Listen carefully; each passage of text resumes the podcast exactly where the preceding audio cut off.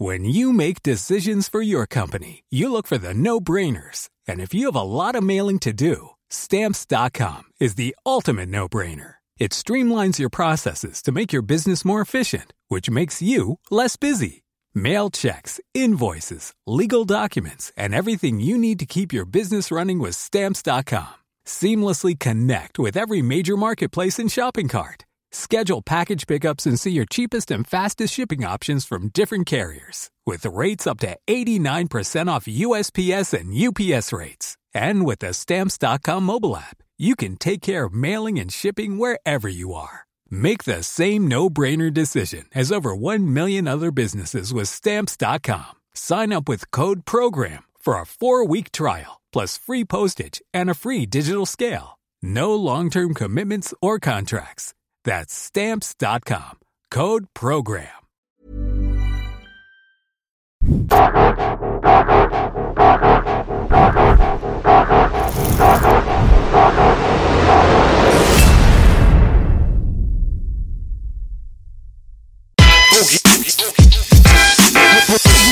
Oh! Oh! Ist egal, was der Wettermann sagt. Ich bin mit euch und es wird ein guter Tag, Baby! Ja, der Wettermann sagt, oben ist eine schwarze Wolke, aber es wird Bombe heute mit Marcel Polte am Start Danke schön. gegenüber. Auf meiner rechten Seite Onkel B. Wo geht ab zum Keeper? Yes, Baby. Komm, Marcel. Danke euch für die Willkommen. Einladung. Ich freue mich auf unser Gespräch. Sehr gerne. Du müsstest nur das Ding entweder in die Hand nehmen oder näher rankommen, ja, Marcel? Ähm, wir haben leider eine schreckliche Nachricht für die Zuschauer, weil ich hatte das ja schon in meinem bekannten Stream so ein bisschen angekündigt, dass Marcel Polte und Alexander Stier zusammenkommen würden. Und äh, das ist leider ins Wasser gefallen, weil Alex kurzfristig dann irgendwie nicht konnte. Und wir versuchen das auf jeden Fall nachzuholen, dass wir auch mit Alexander nochmal sprechen. Aber äh, ihr beide habt mehrere Talks miteinander gehabt. Wer das mal nochmal nachprüfen will, der kann natürlich dann auf YouTube dann nochmal schauen. Und jeder einzelne von euch hat eigentlich so viel zu erzählen, dass, äh, dass man da trotzdem heute mit Sicherheit mit ganz, ganz vielen, aber dann auch teilweise wahrscheinlich äh, ein bisschen, wie soll man sagen, jetzt kommt ein Störgeräusch, das ist meins. dass man dann vielleicht auch ähm, mit ein paar Informationen rechnen kann, die einen so ein bisschen aufwühlen. Ne? Davon kann man wahrscheinlich ausgehen. Davon, denke ich, kann man in der Tat ausgehen. Ja. Selbst wenn wir uns jetzt auf die Infos beschränken, wo ich sagen kann, das sind absolut seriöse Quellen. Ja. Fast schon kann man es als Mainstream bezeichnen. Selbst wenn wir uns darauf beschränken, wird so viel heute an Grausamkeiten hochkommen, aber auch an Dingen, die man so nicht für möglich halten würde. Äh, da können wir mehrere Stunden füllen. Schließe ich mich an. Ich bin ja mit, deinen, ähm, mit den Tube, den mir Belasch auch geschickt hat, ins Bett gegangen sozusagen, habe zum Einschlafen gehört. Heute ganz harte Kost. Ganz harte Kost, aber sehr wichtig, dass man drüber spricht. Ja, man kann relativ weich einsteigen, würde ich mal sagen. Und zwar bei ähm, Boogies Bauch. Nein, nein, Spaß. Ah, musste mal ein bisschen. Nee, äh, Die Ladies lieben ihn. ja, äh, mal abgesehen davon, das war natürlich eine sehr sneakige kleine Überleitung zu dem, dass du eigentlich sehr sportlich bist, ja, und du hast auch eine Vergangenheit, hast du erzählt, mit Kampfsport, du machst auch Kampftraining und kommst eigentlich aus dem Rechtswesen, ne? Ist das richtig? Genau, ja, ich habe äh, Jura studiert, hatte allerdings als Anwalt in 15 Jahren, wo ich da in Großkanzleien zugange war, mit dem Thema, über das wir heute sprechen, nämlich rituelle Gewalt, nichts zu tun. Äh, da bin ich später ähm, ja draufgekommen, wusste selber erstmal nicht, um was geht's da überhaupt, ist da was dran und war dann sehr überrascht, ähm, dass da doch so viel dahinter steckt und zwar, wie gesagt, abgesichert durch sehr seriöse Quellen und da meine ich, war ich auch der Erste so im deutschsprachigen Raum, der das erkannt hat, dass man einfach nur in die Therapeutenliteratur mal schauen muss, also äh, sich anschauen muss, was haben denn in den letzten zwei bis drei Jahrzehnten deutsche Therapeuten zum Thema rituelle Gewalt geschrieben, weil da findet man im Detail das, was dort in diesen Strukturen, über die wir heute sprechen, vorgeht. Und ich habe halt an, dann noch verglichen mal, äh, was schreiben deutsche Therapeuten mit dem, was ist in den USA dazu veröffentlicht worden, was gibt's da an Datenerhebungen. Und die Masse der Beweise, dass da was dran ist, die ist überwältigend. Äh, insofern ist es äh, völlig irrwitzig, da von der Verschwörungstheorie zu sprechen. Es ist eine Verschwörung. Äh, abgesehen davon, ich zitiere da gern den ähm, ja, Süd, äh, südafrikanischen Zulu-Schamanen Credo Mutwan, der hat mal gesagt, don't call a äh, conspiracy a theory. Theories don't kill people. Also nenne nicht eine äh, Verschwörung eine Theorie. Theorien töten keine Menschen. Und äh, über das, was wir heute sprechen, da steht außer Frage, dass da viele Menschen sterben. Also nur ein Beispiel mal, Eva, jetzt hier tiefer einsteigen. Darf ich ganz kurz äh, ja, mal äh, gerne. zu dem Thema, bevor das jetzt in eine andere Richtung Ja, eventuell geht. Ähm, es ist auch, glaube ich, wichtig zu betrachten, dass man heutzutage, man hat so einen Clash, den man da so sieht. Ja, Mhm. auf der einen, einen Seite gibt es viele Leute, die alles mit dem Begriff der Verschwörungstheorie abtun wollen. Ja. So, die glauben an nichts. Ja, und dann gibt es nochmal andere Leute, die denken, dass alles irgendwo eine Verschwörung wäre. Also die vermuten Ja. wirklich hinter jedem Stein irgendeine Art von Komplott. So. Und diese beiden Welten, die prallen dann öfters mal aufeinander und ich gehe von mir selbst aus, ich weiß nicht, kann jeder für sich selber beurteilen, dass ich immer versuche, dort in der Mitte zu bleiben. Also ich lasse mir jetzt nicht jeden Scheiß andrehen und hinter Ja. jedem Stein vermute ich eben keinen Komplott, aber auf der anderen Seite sind die Sachen, die überprüfbar sind und die auch logisch nachvollziehbar sind, die sind definitiv es wert, nicht nur beäugt zu werden, sondern es ist sogar mehr, sogar die Verpflichtung der Bevölkerung heutzutage bei bei dem Gedanken, wenn man sich mal überlegt, wie viele Menschenleben, Schicksale und so weiter mit solchen Sachen zusammenhängen, Ja. sollte da auch nur ein Prozent irgendwas dran sein an etwas, was so viele Schicks Schicksale quasi beinhaltet und so viele Menschen beeinflusst, ja, bis zu Tod und äh, Verderben und Krieg und Millionenzahlen an Leichen, die sich häufen, dann wäre es doch die Verantwortung, dort mal wenigstens mal einmal reinzugucken, bevor man das als irgendeine Art von Spinnerei abtut. Ja, Das absolut. Ist, das ist, denke ich mal, Ja. wichtig, dass die Leute das mal Ja. begreifen, ja. Weil beide Seiten dieser Geschichte sind dann trotzdem eine Medaille. Da gibt es manche Leute, die glauben nichts, und dann gibt es Leute, die glauben irgendwie an alles. So. Ja. Und das ist, das erinnert mich auch an die aktuelle Situation, wie die Politik zum Beispiel funktioniert mit rechts und links. Irgendwo seid ihr beide irgendwie zwei Seiten derselben Medaille. Weil wenn man dieses Hufeisenprinzip, was ja immer so belächelt wird, wenn man sich das mal anguckt, da ist aber teilweise sehr viel Wahrheit dahinter, weil die Verhaltensmuster sind sehr gleich. Das g- sieht so aus, als wenn man irgendwie äh, zwei gegensätzliche Religionen hat, die sich gegenseitig die ganze Zeit bekriegen, aber im Kern ziemlich ähnliches praktizieren. Ja, Das ist ja fast schon eine religiöse Gesinnung. absolut. Ja, ja. Strange. Ja, also muss man sehr aufpassen. Ähm, ich meine auch, es ist immer wichtig, erstmal mit seinem gesunden Menschenverstand die Dinge zu hinterfragen und dann aber natürlich immer zu schauen, was ist durch gute Quellen belegbar. Äh, und ich habe es oder beobachte es immer wieder, dass gerade so in der alternativen Szene Menschen zum Teil sehr zur Leichtgläubigkeit neigen und dann alles annehmen. Manchmal kriege ich von ja, Menschen, die ich kenne, dann was zugeschickt. Da braucht es fünf Sekunden, da sieht man, da ist nichts hinter. Ja? Und das, das geht nicht. Zumal man berücksichtigen muss, dass halt auch gezielt Desinformation platziert wird, gerade in der alternativen Szene. Ähm, äh, manche erklären auch, die Insider sind, wie das funktioniert, dass natürlich da auch Wahrheit von solchen äh, ja, Desinformationsagenten geliefert wird, aber das ist dann ein bestimmter Prozentsatz und dann kommen aber, werden Dinge rausgehauen, wo dann die Follower denken, oh, das muss ja dann auch stimmen, wenn der Rest stimmt. Äh, und damit wird alles zunichte gemacht, was vorher gesagt wurde. Und äh, es wird an Dinge geglaubt, die einfach nur irrwitzig sind und äh, von den wahren Verschwörungen über oder der wahren Verschwörung, über die wir heute sprechen, auch einfach dann nur ablenken am Ende. Das Schönes erinnert, Thema. Das erinnert mich äh, zum Ja. Beispiel äh, speziell an einen Film, den ich damals im Jahr 2007, glaube ich, mal gesehen hatte. Es gab mal eine Zeit, da gab es eine sehr krasse Wahrheitsbewegung in Anführungsstrichen in Bezug auf den 11. September. Das war so 2006, 2007, damals gab es noch diese Google-Rankings. Da gab es noch Google-Video, Platz 1, 2 und es wurde über Wochen und Monate eigentlich dominiert von irgendwelchen 911-Dokumentationen. das gibt's ja heutzutage alles nicht mehr. Heutzutage gibt's nur noch so Trends in den YouTube-Charts und so ein Scheiß. Und zu der Zeit kam ein spezieller Film raus, der den Mainstream extrem erreicht hat und der hieß Zeitgeist. Ja, Ich weiß nicht, ob du ihn kennst. Hast ich glaube nicht. Ich glaube nicht. ja. Zeitgeist war ein absolutes Phänomen- Phänomen. Der hat, glaube ich, wochenlang die Platz 1 für sich äh, beansprucht bei Google Video. Und der war in mehrere Kapitel unterteilt.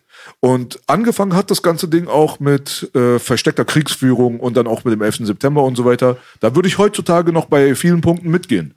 Aber was danach dann gekommen ist, was einen dominanten Anteil dieses Filmes ausgemacht hat, war eigentlich das, was Websites vorher, die sehr prominent waren, wie JesusNeverExisted.com und so weiter propagiert haben. Und zwar, dass eigentlich diese Jesus-Figur ein absoluter Hoax war.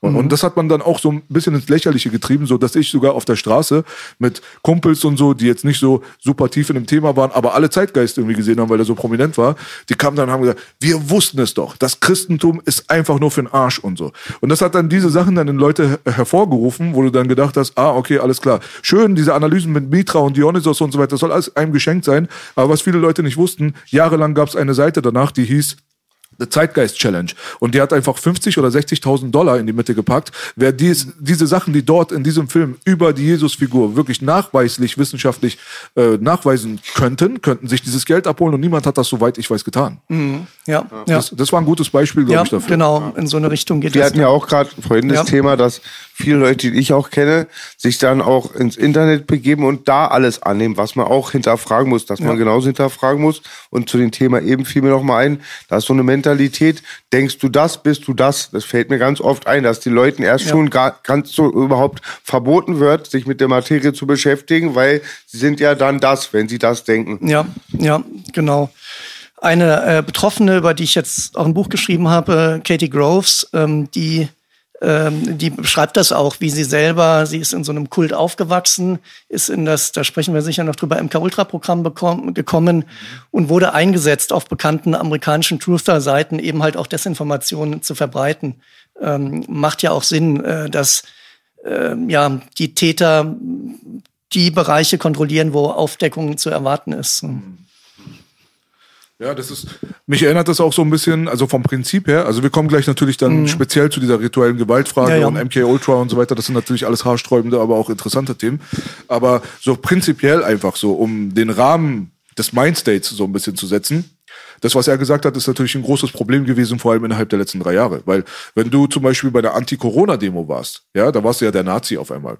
Es gibt ja so prominente kleine Clips irgendwie von türkischen Frauen zum Beispiel, die auf einer Demo stehen äh, und mit gebrochenem Deutsch dann sagen, Meinungsfreiheit, wenn ich jetzt ein bisschen lauter meine Meinung äußere, dann bin ich ein Nazi geworden. So, ja. Also da merkt man schon, wie paradox das Ganze geworden ist, weil dieses ganze Neonazi-Thema und so weiter, das war ja so eine Sache wir gegen die. Das waren ja, wir Ausländer, vor allem die türkischen Gastarbeiter in den 70er, 80ern bis in die 90er und so weiter. Wir haben uns ja ohne Ende Straßenschlachten mit denen geliefert. Und dann gehst du irgendwo auf eine Demo und dann sollst du einer von denen sein, so. So völlig hängen geblieben, ja. Und auf der anderen Seite hat man aber das gleiche Prinzip dann, weil Doppelmoral natürlich vorherrscht, dann zum Beispiel nicht auf den CSD übertragen. Weil wenn man nach der Logik gehen würde, dann wärt ihr ja alle Pädophile.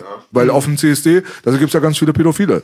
Da hat man ja jetzt nachweislich gesehen, die Papi-Masken, kleine blonde Kinder, die vor erwachsenen Män Männern twerken, äh, kleine Mädchen, die in Käfige eingesperrt werden und dann von irgendwelchen Sadomaso-Atzen dann irgendwie durch die Straßen gefahren werden. Sex einfach in der Öffentlichkeit vor kleinen Kindern, vor deren Augen werden Genitalien äh, äh, entblößt und so weiter. Das wäre normalerweise eine Straftat. Wenn ich jetzt auf die Straße gehen würde und den Exhibitionisten machen würde mit meinem Columbo-Mantel, dann wäre ich wahrscheinlich direkt irgendwo äh, vorm Richter. Aber da ist das ja alles in Ordnung. Aber, das sind, aber dann misst man mit zweierlei Maß. Und das sind dann aber nicht alles Pädophile. Aber wenn da irgendwie ein paar äh, so durchgeknallte, verstrahlte Nazis auf der Corona-Demo dann irgendwie rumspazieren, dann sind alle, die gegen die Maßnahmen sind, dann die Nazis. So merkt man halt einfach, es ist so, so eine selektive Moral. Man nimmt sich das, was man gerade braucht für die, seine politische Agenda quasi und die Medien haben da voll gut mitgespielt und teilweise sind dann auch die Leute dann aufgeheizt gewesen, dass sie sich dann, was dann immer dann das Resultat ist, das Fußvolk bekriegt sich dann gegenseitig. Ja. Und dann hast du doch gewonnen, dann ist doch in Ordnung. Wenn sich die Leute auf der Straße alle uneinig sind, ja, dann ist es meistens natürlich das Grundprinzip für Teilen und Herrschen und dann hast du den Salat. Ja. Stimmt. Erst hatten wir Kohl, jetzt den Salat. So ist es. Ja. Ich finde dieses Nazi so ein bisschen wie früher Hexe. Ja, ja, ja. Das, ähm, das zeigt sich jetzt auch bei dem Thema, wenn wir später drüber sprechen, weil das, was jetzt als äh, in den Medien häufig als antisemitische Verschwörungstheorie äh, bezeichnet wird, ist eine Verschwörung, wo es im Ergebnis äh, eher Nazi-Verbindungen der Täter gibt. Ja? Das heißt, die, äh, da stößt man immer wieder drauf, die Täter haben Verbindungen ähm, oder sind identisch mit äh, Neonazi- und Nazi-Strukturen. Ach so, also du meinst jetzt im Bezug auf dein Mit- Hauptthema, ja. die rituelle Gewalt, ja? Ja. Redet Ja. man da von einer antisemitischen Verschwörung, ja? Äh, ja, äh, also zum Beispiel ähm, äh, da, wo du den Talk hattest, ähm, äh, da, da gab's, wurde ja auch mit mit euer Boy, ähm, da wurde ja äh, eingeblendet, meine ich an einer Stelle. Ähm, ich habe es nicht genau vor Augen. Äh, rituelle Verschwörung dann irgendwie so in etwa gleich antisemitische Verschwörungstheorie oder Vor allem sowas, in Bezug ja. auf luziferisch und satanisch. Das war das. Das sind Ja, so ja. be- beide Sachen, die fahren in dieselbe Richtung und haben dann noch voll die Schnittmenge und historisch gesehen vor allem seine Aussage und ich entschuldige mich nochmal für dieses ganze Ding, das ist so unerträglich anzugucken, aber es ging leider nicht anders, ja. So, man muss mit den Leuten so diskutieren auf dem Niveau, wie sie an den Tisch rankommen und das habe ich gemacht, aber letztendlich ist die Hauptaussage gewesen, dass man immer ein Klick entfernt ist von der antisemitischen Verschwörungstheorie, wenn man auch zum Beispiel über Okkult Satanismus etc. redet. Genau. Was natürlich absoluter Bullshit ist und dann auch noch zu erzählen, dass es irgendwie historisch belegt wäre, da würde ich mal gerne die Referenzen zu sehen. Ja, also das ist insofern wirklich völliger Schwachsinn, weil äh, wenn man sich mal anschaut, äh, seit 30 Jahren wird über das Thema rituelle Gewalt sehr viel publiziert von Therapeuten. Es gibt immer mehr Aussagen von Überlebenden, die aus diesen Strukturen kommen. Dazu muss man sagen, es sind Kultstrukturen, es sind immer Familienstrukturen. Das heißt, da wird in einer Familie eine satanische Agenda ähm, gepredigt. Äh, und das Ziel ist, die eigenen Kinder zu späteren Tätern abzurichten. Mit hochkomplexen Methoden, über die wir noch sprechen. Das ist das, was man als rituelle Gewalt bezeichnen kann. Das ist seit Jahrzehnten in der Fachliteratur im Detail belegt. Da kann man nachlesen, was passiert dort, mit welchen Methoden, zum Beispiel der Persönlichkeitsspaltung, arbeiten da die Täter. Was heißt, ein Kind wird in eine Nahtodsituation gebracht durch Folter, Missbrauch und Drogen bis sich die Persönlichkeit aufspaltet, ein neuer Persönlichkeitsanteil entsteht und der dann konditioniert werden kann für die Zwecke der Täter, für äh, ja, sexuellen Missbrauch, für Kulthandlungen äh, und so weiter. Das ähm, ist alles insofern im Detail belegt, als dass man auf dieselben Programme mit denselben Bezeichnungen, mit denselben Funktionen stößt, beispielsweise in deutscher Fachliteratur und in englischer. Äh, Und in keiner dieser Aussagen kommt irgendwas vor, das gesagt wird, weder von Therapeutenseite noch von den Überlebenden, dass die, äh, dass zu den Tätern irgendwie Juden gehören oder es sich nur um eine jüdische Verschwörung handelt. Habe ich in keiner dieser Aussagen gelegen, äh, gelesen. Stattdessen ist es so, häufig äh, gibt es Verbindungen zu Neonazi-Gruppierungen. Also zum Beispiel eine Therapeutin aus Ostdeutschland sogar, die mit Überlebenden gearbeitet hat, die hat mir erzählt, ähm, wie sich äh, die Täter aus dem Kultumkreis äh, Opfer geteilt haben mit einer Neonazi-Gruppierung, die dann irgendwo im Wald ähm, ihren Stützpunkt hatten. Das war ein alter, gibt es wahrscheinlich immer noch, wird wahrscheinlich immer noch dafür benutzt, ein alter Bunker aus dem Zweiten Weltkrieg, wo sich diese Neonazis trafen und dieselben äh, Opfer dann ausgetauscht haben. Und da stößt man immer wieder drauf, äh, auf diese Verbindung auch bis hin zu Josef Mengele, dem, dem ähm, äh, Todesengel von Auschwitz, ähm, der später diese Programmierungstechniken fortgeführt hat und der sogar genannt wird, und so viel zum Thema Verschwörungstheorie, in einem Artikel aus der Frankfurter Allgemeinen Zeitung vom August 2020 nannte sich das Ergebnis war immer Verlassenheit von Heike Schmoll, wo es um diese Persönlichkeitsspaltung geht und Konditionierung und wo gesagt wird, diese Täter berufen sich häufig auf Josef Mengele als ihr Vorbild, wenn es um diese Programmierung von den Kindern geht. Ja. Selbst dort wurde dieser Zusammenhang gewähnt. Also ist gerade umgekehrt. Äh, man hat es hier mit Tätern zu tun, die eben auch häufig diese Nazi-Verbindung haben. Das ist natürlich sehr, sehr interessant, wo man dazu sagen muss, also die Nazis an und für sich, die haben ja sehr, sehr viele, ähm, also die haben ja auch eine vergleichbare Historik, Historie, vielleicht sogar einen roten Faden zu der Eugenik. So. Und äh, die Eugenik an und für sich, das ist ja auch ein Phänomen, worüber reden wir da hier gerade, die letzten 100 Jahre oder so ein Scheiß.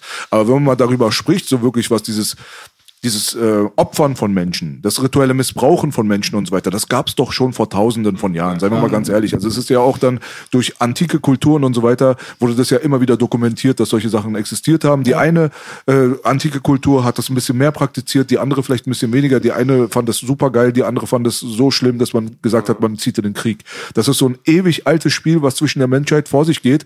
Und ich denke mal, spätestens seit Zarathustra, also seit dieser Aufteilung von Gut und Böse, Himmel und Hölle und so weiter, spätestens dort und wenn, also meiner Meinung nach sogar viel früher, mindestens Sumer und so weiter, vor 6000 Jahren und so ein Scheiß. So, sobald die Menschheit begriffen hatte, dass es eine dunkle Macht gibt da draußen, solange, sobald diese Story existiert hat, gab es Leute, die diese dunkle Macht verehrt haben. Ja. Und das hat sich dann natürlich dann immer weiter entwickelt und die Maske hat sich immer wieder geändert, die auf das Gesetz, Gesicht draufgesetzt wurde. Und Interpretationen sind ja dann auch völlig unterschiedlich. Der eine interpretiert zum Beispiel rituelle Gewalt, aber auch Satanismus im Prinzip komplett anders als der andere. Und das dann irgendwie mit dem Judentum in einen Topf zu werfen oder das exklusiv dem Judentum zuzuschreiben, ist eine absolute Ungebildetheit. Über solche Leute muss und kann man nur lachen. Ja, ja, ja. Ganz kurz mal, was ist Mhm, Eugenika bitte? Eugenik will ich jetzt nicht jetzt im Detail äh, auseinanderpflücken. Wir haben ein Video gemacht äh, mit äh, dem Grenzgängerkanal, da geht es um Transhumanismus und da wurde die Historie der Eugenik dann so ein bisschen äh, besser beleuchtet, aber prinzipiell geht es halt um die äh, Selektierung der guten gegen die schlechten Ach, Gene. okay. Ja, so Okay. man hat gesagt, die guten Gene sollen überleben, die schlechten Gene und was hat man bei Nationalsozialismus gehabt? Ja, ja. Das war doch prinzipiell dasselbe, was da gepredigt wurde. Ja. Aber das haben die halt nicht erfunden. Ja, das ja. haben die eher das haben die eher, so kaputt gemacht. Ja. Weil nachdem der Nationalsozialismus eigentlich dieses eugenische Gedankengut dann übertragen hatte und der Nationalsozialismus danach dann vernichtet wurde und als das Weltübel dann quasi dargestellt wurde, dann war auch klar, dass gewisse Züge der Eugenik so an und für sich nicht mehr funktionieren können in der Zukunft. Das hat aber auch wieder ein anderes Gesicht bekommen. Und unserer Meinung nach hat das gewisse Tendenzen und Bezüge zum Transhumanismus heutzutage. Aber das wäre eine Absolut. sehr komplexe äh, Diskussion. Ja. In der Bibel gibt es ja auch im Prinzip schon Überlieferung über Opferung. Genau, ja. Also das sagen auch Insider, äh, die das Wissen aus diesen Gruppierungen haben, dass eben die Ursprünge bis nach Ägypten, bis ins babylonische Reich zurückzuführen sind. Um nochmal ein ganz konkretes Beispiel zu nennen für diese Nazi-Verbindung.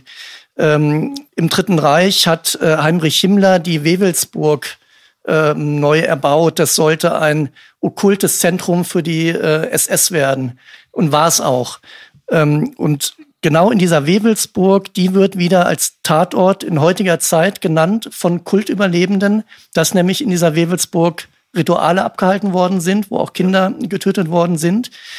Beispielsweise gab es mal eine, ich glaube, NDR-Doku war das, äh, Höllenleben nannte die sich, wo eine Therapeutin, schrecklich. genau, da ist die Therapeutin mit der, äh, mit der Patientin zur Wewelsburg, die sich erinnern konnte, was da, beziehungsweise nicht sie, ein anderer Anteil dieser Patientin konnte sich erinnern, was in dieser Wewelsburg da stattgefunden hat. Und da muss man sich ja überlegen, warum gehen heutige ähm, ja, okkulte Gruppierungen genau an diesen Ort, der damals im Dritten Reich als, als Kultstätte äh, der, der SS geschaffen wurde.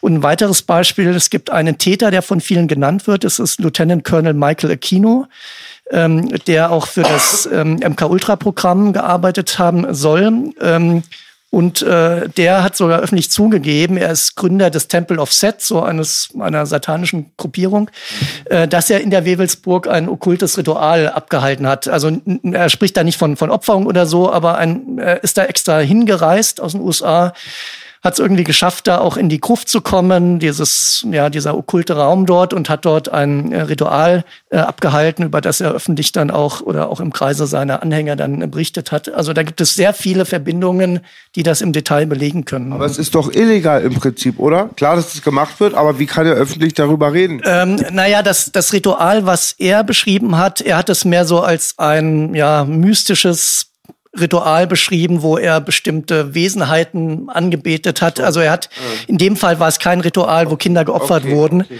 Ähm, anders als jetzt bei diesem Fall Höllenleben, wo sich dann die Betroffene erinnert hat. Und es gibt weitere Überlebende, die sich auch dran erinnern an die Wewelsburg, dass dort tatsächlich Kinder getötet wurden. Also in dem Fall war es, glaube ich, äh, das eigene Kind, was sie in dem Moment austragen musste, äh, beziehungsweise es wurde aus ihr herausgeholt und sie musste es dann gleich töten und auch dann äh, Fleisch verzehren. Also Kannibalismus gehört da immer zu dem äh, oder sehr häufig äh, zu den Praktiken, die da beschrieben werden.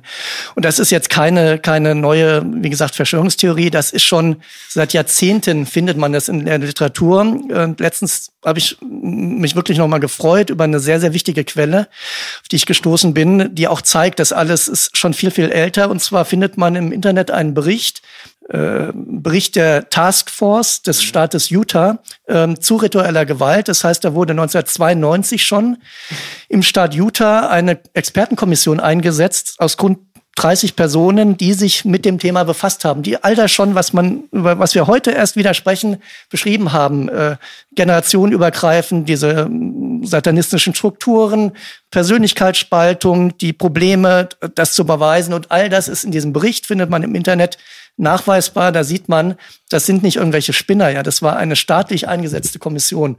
Genauso wie die unabhängige Kommission zur Aufarbeitung von sexuellem Kindesmissbrauch, die wurde auf Grundlage eines Bundestagsbeschlusses eingesetzt. Selbst die hat eine Studie zum Thema ritueller Gewalt durchgeführt, ja. Und jetzt kommen Leute an, Leider ist es eine Kampagne im Moment. In der Schweiz äh, ging die los ähm, und sagt, sagen, das ist alles eine Satanic Panic, die hier verbreitet werden. Was übrigens ein Begriff ist, der schon in den 90er Jahren von den Medien oder den Täterkreisen geschaffen wurde, weil da auf einmal sehr viele Fälle bekannt wurden dieser rituelle Gewalt. Und dann Durchs hieß Internet es Satanic Panic. ne? Durchs, äh, ja, durchs Internet und auch einfach ja, dadurch, dass ähm, äh, bei Therapeuten auf einmal rauskam, bei Patienten, sie haben solche Erfahrungen und die Therapeuten konnten das ja auch erstmal nicht glauben. Ja. Wenn die davon Kannibalismus hören, von Ja.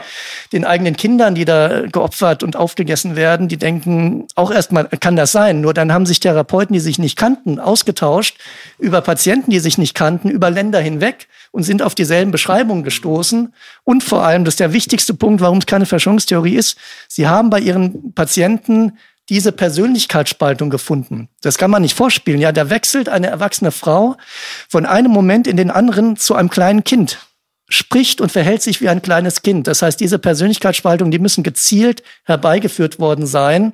Äh, Und all das kam dann schon raus. In den 90er Jahren, weil so viel rauskam, gab es dann diese Gegenbewegung, Satanic Panic und False äh, Memory Syndrome, das gesagt wurde, das sind alles falsche Erinnerungen, die von den Therapeuten eingepflanzt werden in diese unschuldigen Menschen, die vorher nichts mit ritueller Gewalt zu tun haben, was ja schon logisch einfach keinen Sinn macht. Warum sollten Therapeuten weltweit sich äh, auf die Idee kommen und zu sagen, ich rede meinem Patienten jetzt ein, du bist in einem Kult aufgewachsen, du musstest dort Kinder quälen und töten? Warum? Ja. Verrückt auch immer, ich habe das über eine, einen französischen, aber ich weiß jetzt nicht, was war, ein Sozialarbeiter oder nicht. Da war ein ganz langer Bericht, der ist dann da illegal, hat seinen Job gekündigt, wollte die Kinder befreien. Und was er sagte ist, dass ganz oft die Zeichnungen parallel sind, dass die Ja. dann irgendwie, ich weiß den Vorgang nicht, dass halt immer an der Psyche irgendwas gemacht wird, dass sie sich erinnern können und dass dann immer wieder die gleichen Zeichnungen auftauchen. Ja. Große Gegenstände, Kerzen, maskierte Männer, die sind alle sehr parallel. Ja. Aber was du gesagt hast, ist ja eigentlich schon Opferschändung. Ja, ja. Also Das- äh, eigentlich müsste es ja jedem bewusst Ja. sein, dass sowas existiert, ne? Ja, und in der Schweiz hat es dazu geführt, diese Kampagne, die ging letztes Jahr los durch den Sender SRF, wo man äh, versucht hat, diejenigen, die äh, Betroffenen helfen, vor allem Therapeuten, dann als, als Verschwörungstheoretiker darzustellen, dass mehrere Therapeuten schon ihren Job verloren haben. Das heißt, diese Betroffenen haben auf einmal keinen Therapeuten mehr, weil die, denen gekündigt wurde. Und das schwappt jetzt sogar schon, und das war schon zu erwarten, nach Deutschland über. Ähm, es sollte jetzt in München eine Fachtagung stattfinden zu ritueller Gewalt. Die wurde abgesagt vom Traumahilfezentrum München, weil man Angst hat vor dieser Propaganda in den Medien. Und das muss man sich vorstellen. Also es ist ein Verrat an den eigenen Patienten, an den Opfern. Ja, Das ist äh, 100%. unfassbar. Ja. Es ist auch äh, äh, sehr, sehr interessant, dass du von Utah gesprochen hast. Also Ja. da, da passiert ja immer ganz viel lustigerweise. Ne? Ja. Ist ja auch nicht, äh, ist ja auch nicht ganz zufällig der äh, zentrale Ort, wo sich die Mormonen versammeln. Ja? Ja. Und die bumsen ja alle ihre Cousinen und so. Also ich habe da mal auch Verbindungen, ja. ich habe eine Doku gesehen, da ist dann das Oberhaupt der Mormonen in Salt Lake City und dann machen die da so ihr, ihr Familienbuch auf und alle haben einfach so Down-Syndrom. So vom, so gefühlt, ja. So, die haben so alle so diesen seltsamen Blick und dann erzählt er ja auch, dass er mit 20 seiner eigenen Cousinen schon Kinder gemacht hat und so ein Zeugs und äh, dieses ganze Texas Chainsaw Massacre und diese Filme, die da so existieren, die da ja auch dann diese rituelle Gewalt dann immer wieder thematisiert haben und auch die Querschläger der rituellen Gewalt, nämlich die, die nur noch Matsch in der Birne sind und dann nur noch so dieses eklige so einfach nur weitertragen, ohne so richtig Bewusstsein Ja. äh, zu entwickeln dafür und so. Das basiert alles auf Wahrheit und Wer sich Apokalyptico von Mel Gibson äh, angeguckt hat, was ja auch gar nicht so sein muss, dass es historischer Fakt ist, aber es gab ja nachweislich gab es immer wieder solche Geschichten, ob das in Indien war, mit Indiana Ja. Jones 2, wo diese Kulte sich da äh, irgendwo im Keller getroffen haben und dann hat der hohe Priester dem das Herz rausgerissen und so eine Scheiße.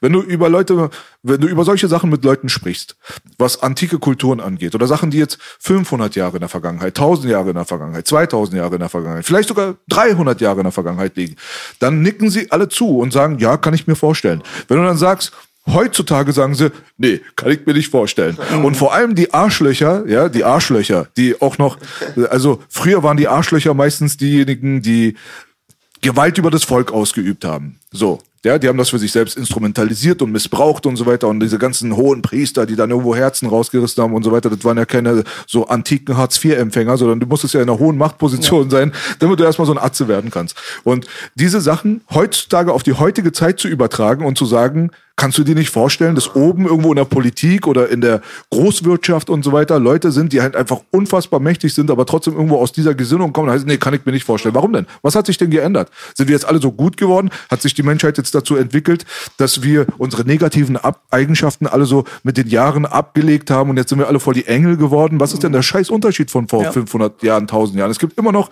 genau so eine Arschlöcher da draußen, die nach derselben Gesinnung funktionieren und dass die irgendwo in der Politik sitzen könnten, in oben oberen Instanzen der Medien oder halt auch der Wirtschaft. Warum ist das so unbegreiflich für Leute? Das verstehe ich einfach nicht. Gut gesagt. Ja. Ich sage ja auch immer, ich würde sogar sagen, wir sind noch genauso primitiv oder sensibel, legst aus, wie du willst, wie vor 2000 Jahren.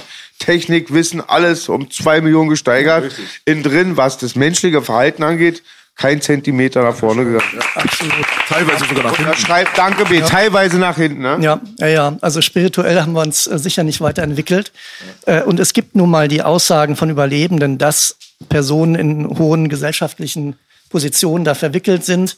Äh, die sind zum Teil veröffentlicht. Beispielsweise Chantal Frey, eine Schweizer Überlebende, die hat einige Namen genannt äh, von Prominenten, von ja, Königshäusern und so weiter, mit denen sie Kontakt hatte. Und das ist ja kein Einzelfall. Also wenn man sich anschaut, ähm, äh, im Schnitt diese Aussagen von Betroffenen ist das ein Muster, was sich da durchzieht. Mhm. Ähm, und auch da diese unabhängige Kommission, die zitiert wurde in der Frankfurt Allgemeinen Zeitung, da kann man das nachlesen, dass Betroffene sagen, die Täter kommen aus allen gesellschaftlichen Schichten, also sind jetzt nicht nur irgendwie Akademiker oder, oder Unternehmer und äh, Politiker oder so. Ähm, aber es gehören eben halt auch diese genannten Kreise dazu. Juristen, äh, Richter, Staatsanwälte und so weiter, äh, Politiker. Ähm, äh, und äh, da kann man nicht mehr von der Theorie sprechen, äh, wenn sich das ein Muster ist, was sich über die Länder hinweg seit Jahrzehnten in den Aussagen widerspiegelt. Also ich muss mal dazu ganz kurz noch sagen, für die Leute, ich muss den einfachsten Gedanken teilweise manchmal formulieren, wo man davon ausgeht, das ist doch klar, das muss man nicht erklären. Teilweise nicht heutzutage. Man muss teilweise mhm. die einfachsten Sachen ausformulieren. Weil viele Leute sagen natürlich, ey, so Missbrauchsgeschichten, Kindesmissbrauch, auch die ekelhaftesten Sachen und so weiter. Ja gut, das findest du halt in, in, in jeder Familienstruktur, das findest du in jeder Schicht und so weiter. Das Wort ritueller Missbrauch beinhaltet Ritual. So, das ist das, worüber wir hier gerade ja. reden. Deswegen sind da, das ist Quatsch, wenn man da kommt und sagt, das muss doch nichts mit Satanismus zu tun haben. Ja, ey, guck mal, Heike hier aus Brandenburg, die irgendwie 400 Euro in der Tasche hat pro Monat und einfach voll durch ist und ihr eigenes Kind irgendwie missbraucht und misshandelt oder auch Günther oder Ali oder wer auch immer, ja, mhm. von dem ist gar nicht die Rede. Wir reden von ja. rituell und wenn du über Rituale redest, dann hat das eine religiöse Komponente. Ja. Und deswegen reden wir, wenn wir über rituellen Kindesmissbrauch reden, natürlich selbstverständlich im Umkehrschluss dann von Satanismus etc. pp, wie man das jetzt auch mal aufdröseln will. So. Ja. Genau, und Rituale kommen ja von Tradition, also geht's über Generationen. Genau, es geht über Generationen und davon berichten ja auch die Überlebenden. Das heißt, die Täter sind dann nicht nur die eigenen Eltern, manchmal auch nur ein Elternteil, häufig beide, weil die ähm, ja, Kultfamilien darauf achten, dass eben die eigenen Kinder wieder in Kultfamilien einheiraten, äh, damit das ein geschlossener Kreis bleibt, ähm, sondern sie reden eben halt auch von ihren Großeltern, äh, wo wiederum aber auch die Großeltern ganz klar ihre Kinder also die Eltern der äh, Betroffenen dann kontrollieren. Ja? Also der, der Großvater kontrolliert seinen Sohn ähm, und der Sohn kontrolliert wiederum seine Kinder. Das ist eine ganz klare Hierarchie erkennbar. Ähm, auch äh, andere Familienmitglieder sind da einbezogen und ähm, das sind Muster, die sind, die, die können nicht von der Hand gewiesen werden, ja, weil die sich einfach immer wieder zeigen. Aber ist das überhaupt noch so? Weil ich habe jetzt auch letztens im NTV einen Bericht gesehen, da ging es über ritualen Missbrauch in der Schweiz. Vielleicht hast du gesehen, wo die aufs Land fahren mit einer geschändeten Frau, mit einem Opfer. Und ähm, ich dachte eigentlich schon, dass man jetzt, also dass schon in Mainstream-Medien angekommen ist, weil zum Beispiel bei MK Ultra hatte sich eine Freundin immer mit beschäftigt. Und ich habe das dann immer so abgetan, als vielleicht gibt's das nicht und war ein bisschen skeptisch. Dann hatte ich bei Tatort einen Bericht darüber gesehen. Dann wusste mhm. ich, okay, wenn es in ARD, ZDF schon in dem Drehbuch mit erscheint, wird es realistisch sein. Dann war ich in, Frank in Frankfurt, bin ich sehr oft. Mhm. Da ist immer ein Dilemma halt am Bahnhofsviertel. Da sind halt auch wirklich so Kinderprostituierte und die sind mega jung. Und ein Bekannter sagte, ein paar sind davon einfach Opfer von MK Ultra und die liegen mhm. dann da und sind auf Droge. Ich würde gerne zwei Sachen, ähm, also in zwei Richtungen gehen, dass wir zwei Sachen auf jeden Fall abklären. Eins ist auf jeden Fall das Thema MK Ultra. Das auf jeden Fall, ja. So, dass du uns einfach mal erklärst, weil wir sind da alle nicht so tief drinne wie du und ich würde mal behaupten, die Zuschauer teilweise noch sehr, sehr viel weniger. So vielleicht einen Einstieg zu finden, was die Historie angeht von MK Ultra. Auch die Bezüge vielleicht zu anderen Programmen oder so. Es war ja wahrscheinlich nicht das einzige äh, äh, Programm, aber es ist vielleicht einfach durch den Namen und durch Internet und so weiter das prominenteste mittlerweile. Und auf der anderen Seite dann auch nochmal tatsächliche Geschichten nachweisbar in Bezug auf diesen rituellen Missbrauch. Ja. Weil da kommen natürlich dann viele Leute und sind erschrocken, was auch absolut richtig ist, ja, bei dem Thema und können sich das jetzt auch vielleicht gar nicht vorstellen und sagen, ja, okay, Marcel, du kannst es ja vielleicht behaupten, dass es so und so ist und die Therapeuten und so, aber wie ist es das für mich denn nachprüfbar? Ja. So, weil da kommt dann immer natürlich dann bitte deine Quelle. So, ja, Ja. so. Deine Quelle. Was sagt die Wissenschaft? Ja, Genau, äh, also- absolut wichtiges Thema. Ja. Genau, Ja. wo, äh, wo wir dann Ja. quasi starten, ob das jetzt MK Ultra ist oder das Zweitere, das würde ich Mhm. natürlich dir überlassen, aber die beiden Sachen würde ich gerne mit dir besprechen. Ja. Genau. Können wir erstmal anfangen, was MK Ultra heißt? Gerne. MK Ultra, äh, da geht schon äh, bei der Frage interessant los. Ähm, äh, soll heißen nach Aussagen von Insidern MK für Mind Control, also Gedankenkontrolle, äh, Ultra einfach in einer gesteigerten Form. Und jetzt äh, fragt man sich natürlich, okay, Mind Control auf Englisch müsste ja MC sein. Eigentlich schon. Genau. MC Boogie. Ja, genau. Äh, warum MK? Ähm, äh, weil äh, es offenbar für äh, Menschen Kontrolle, also K, das deutsche Wort Kontrolle steht, ähm, als Referenz an die Vorarbeiten der Nazis in den Konzentrationslagern, wo sie diese Techniken, wie kann ich einen Menschen kontrollierbar machen, äh, untersucht haben und eben der erwähnte äh, Josef Mengele ähm, in dem MK-Ultra-Programm eine führende Rolle hatte. Das heißt, MK hat man hier ganz bewusst dieses deutsche Wort äh, reingenommen. Äh, es ist ein Programm, Sorry, Ja. wofür steht dann M im Deutschen? ähm, äh, also Menschen, Menschenkontrolle, ja, ja. Oder äh, es, könnte auch sein, äh, dass das heißt Mind- Mind-Kontrolle, ja, Mind-Kontrolle. Also klar ist, das K steht für Kontrolle, Verstehe. M für Mind oder Menschenkontrolle. Beide, beide Varianten hört man. Das Wichtige ist eben halt diese Referenz offenbar zu, zu den, zu den Nazi-Arbeiten. Ähm, ist ein Programm, was offiziell Anfang der 50er Jahre gestartet wurde. Gibt es auch Dokumente, die das belegen, mit dem Ziel herauszufinden, wie kann ich einen Menschen kontrollierbar machen. Beispielsweise, so der, die offizielle Begründung, äh, ein eigener Soldat gerät in Gefangenschaft und soll unter Folter aber nicht äh, Geheimnisse preisgeben. Wie kriege ich äh, meinen eigenen Soldaten in einen Zustand, dass er dem dann standhält? Ja, ähm, aber auch umgekehrt. Wie kann ich beispielsweise einen Gefangenen, äh, gefangen genommenen feindlichen Soldaten wieder freilassen äh, und in Wahrheit äh, vollführt er dann meinen Auftrag, äh, wenn er dann wieder in seinem Land zurück ist. Das waren so Szenarien, die man da vor Augen hatte. Ähm, offiziell bestätigt ist anhand Dokumenten und Anhörungen vom, vom US-Kongress, dass für die Zwecke mit LSD sehr viel experimentiert wurde, ähm, dass Elektroschocks eingesetzt wurden, ähm, dass man ja Reizisolierung und solche Methoden angewendet hat. Äh, angeblich führte das alles aber nicht zu durchschlagenden Erfolgen. Man hätte nicht dieses Ziel erreichen können der Kontrolle von Menschen.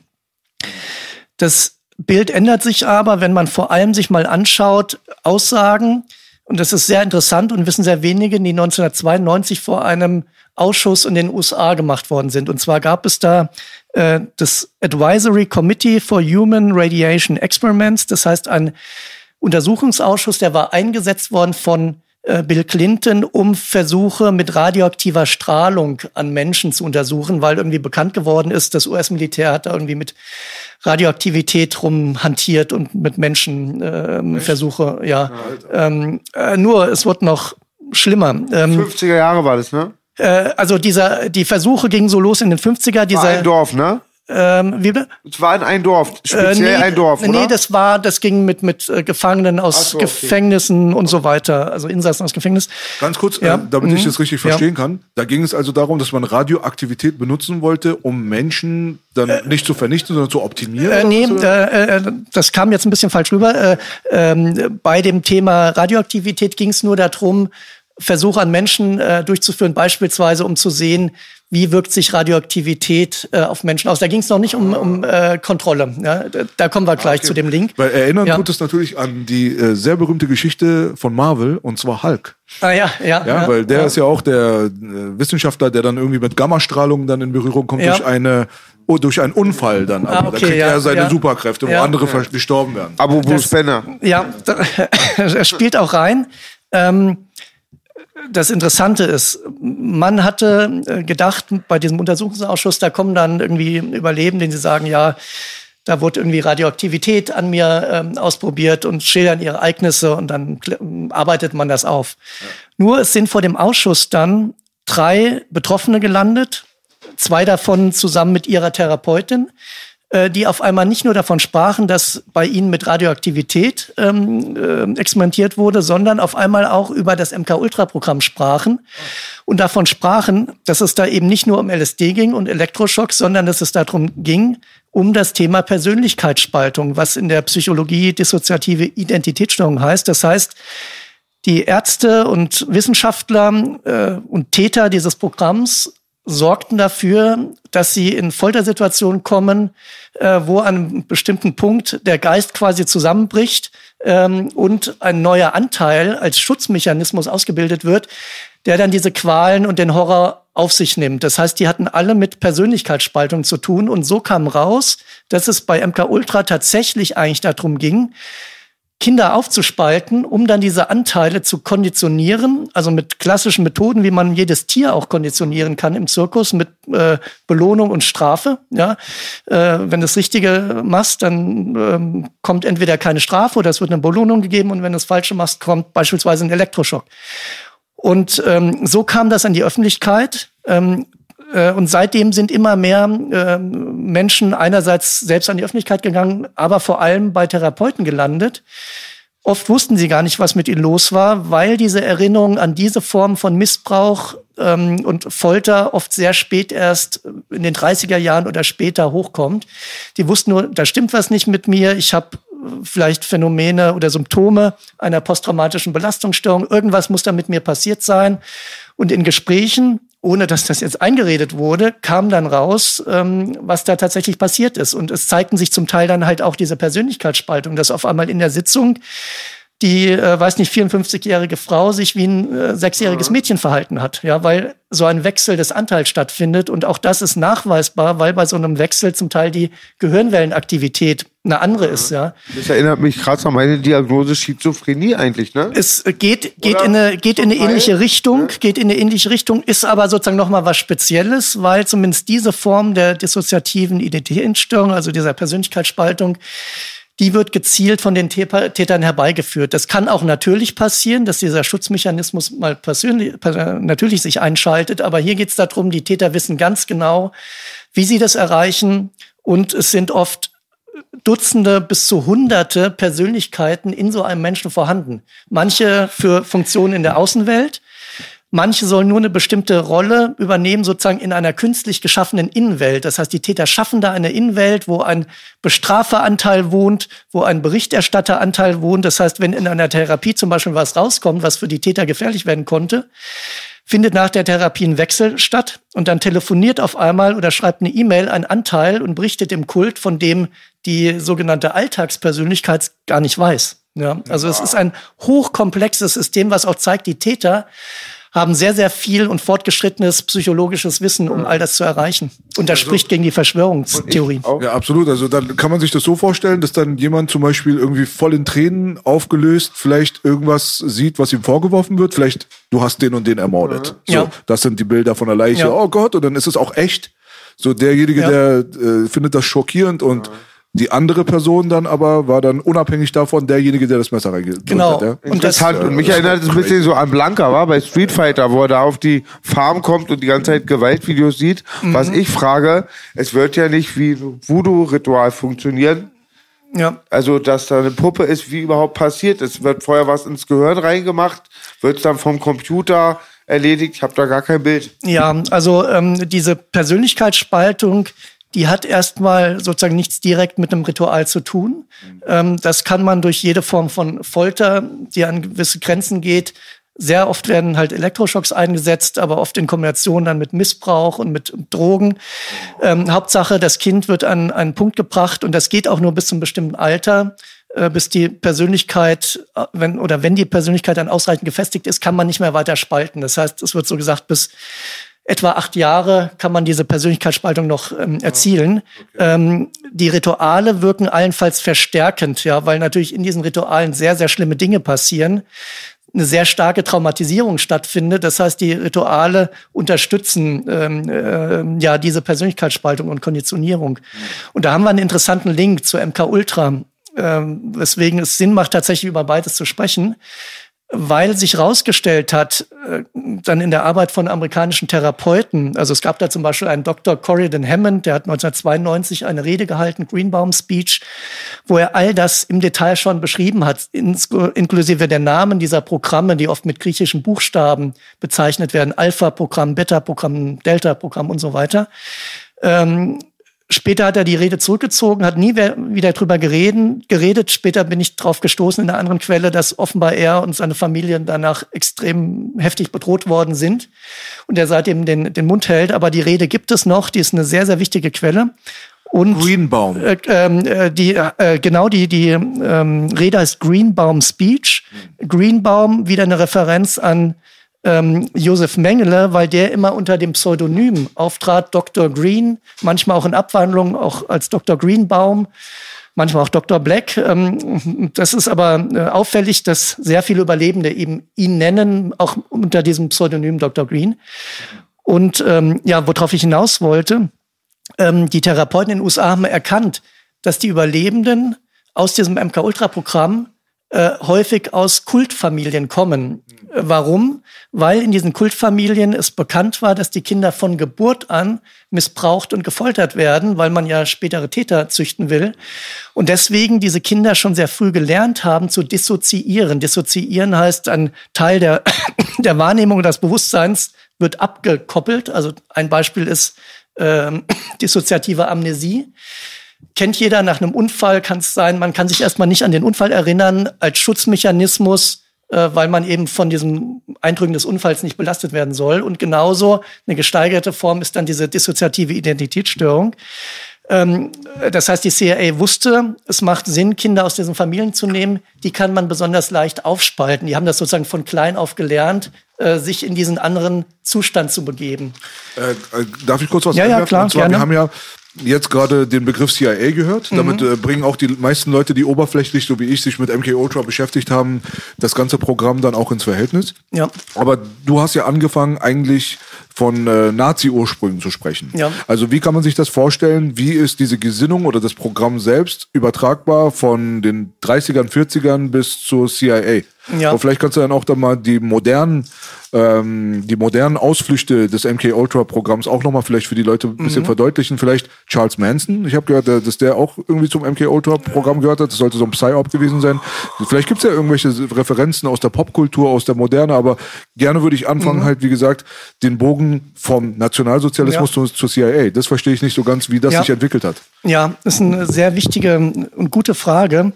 Ähm, und ein Thema, was man sicher noch weiter aufbauen muss. Äh, wie ist genau diese Verbindung?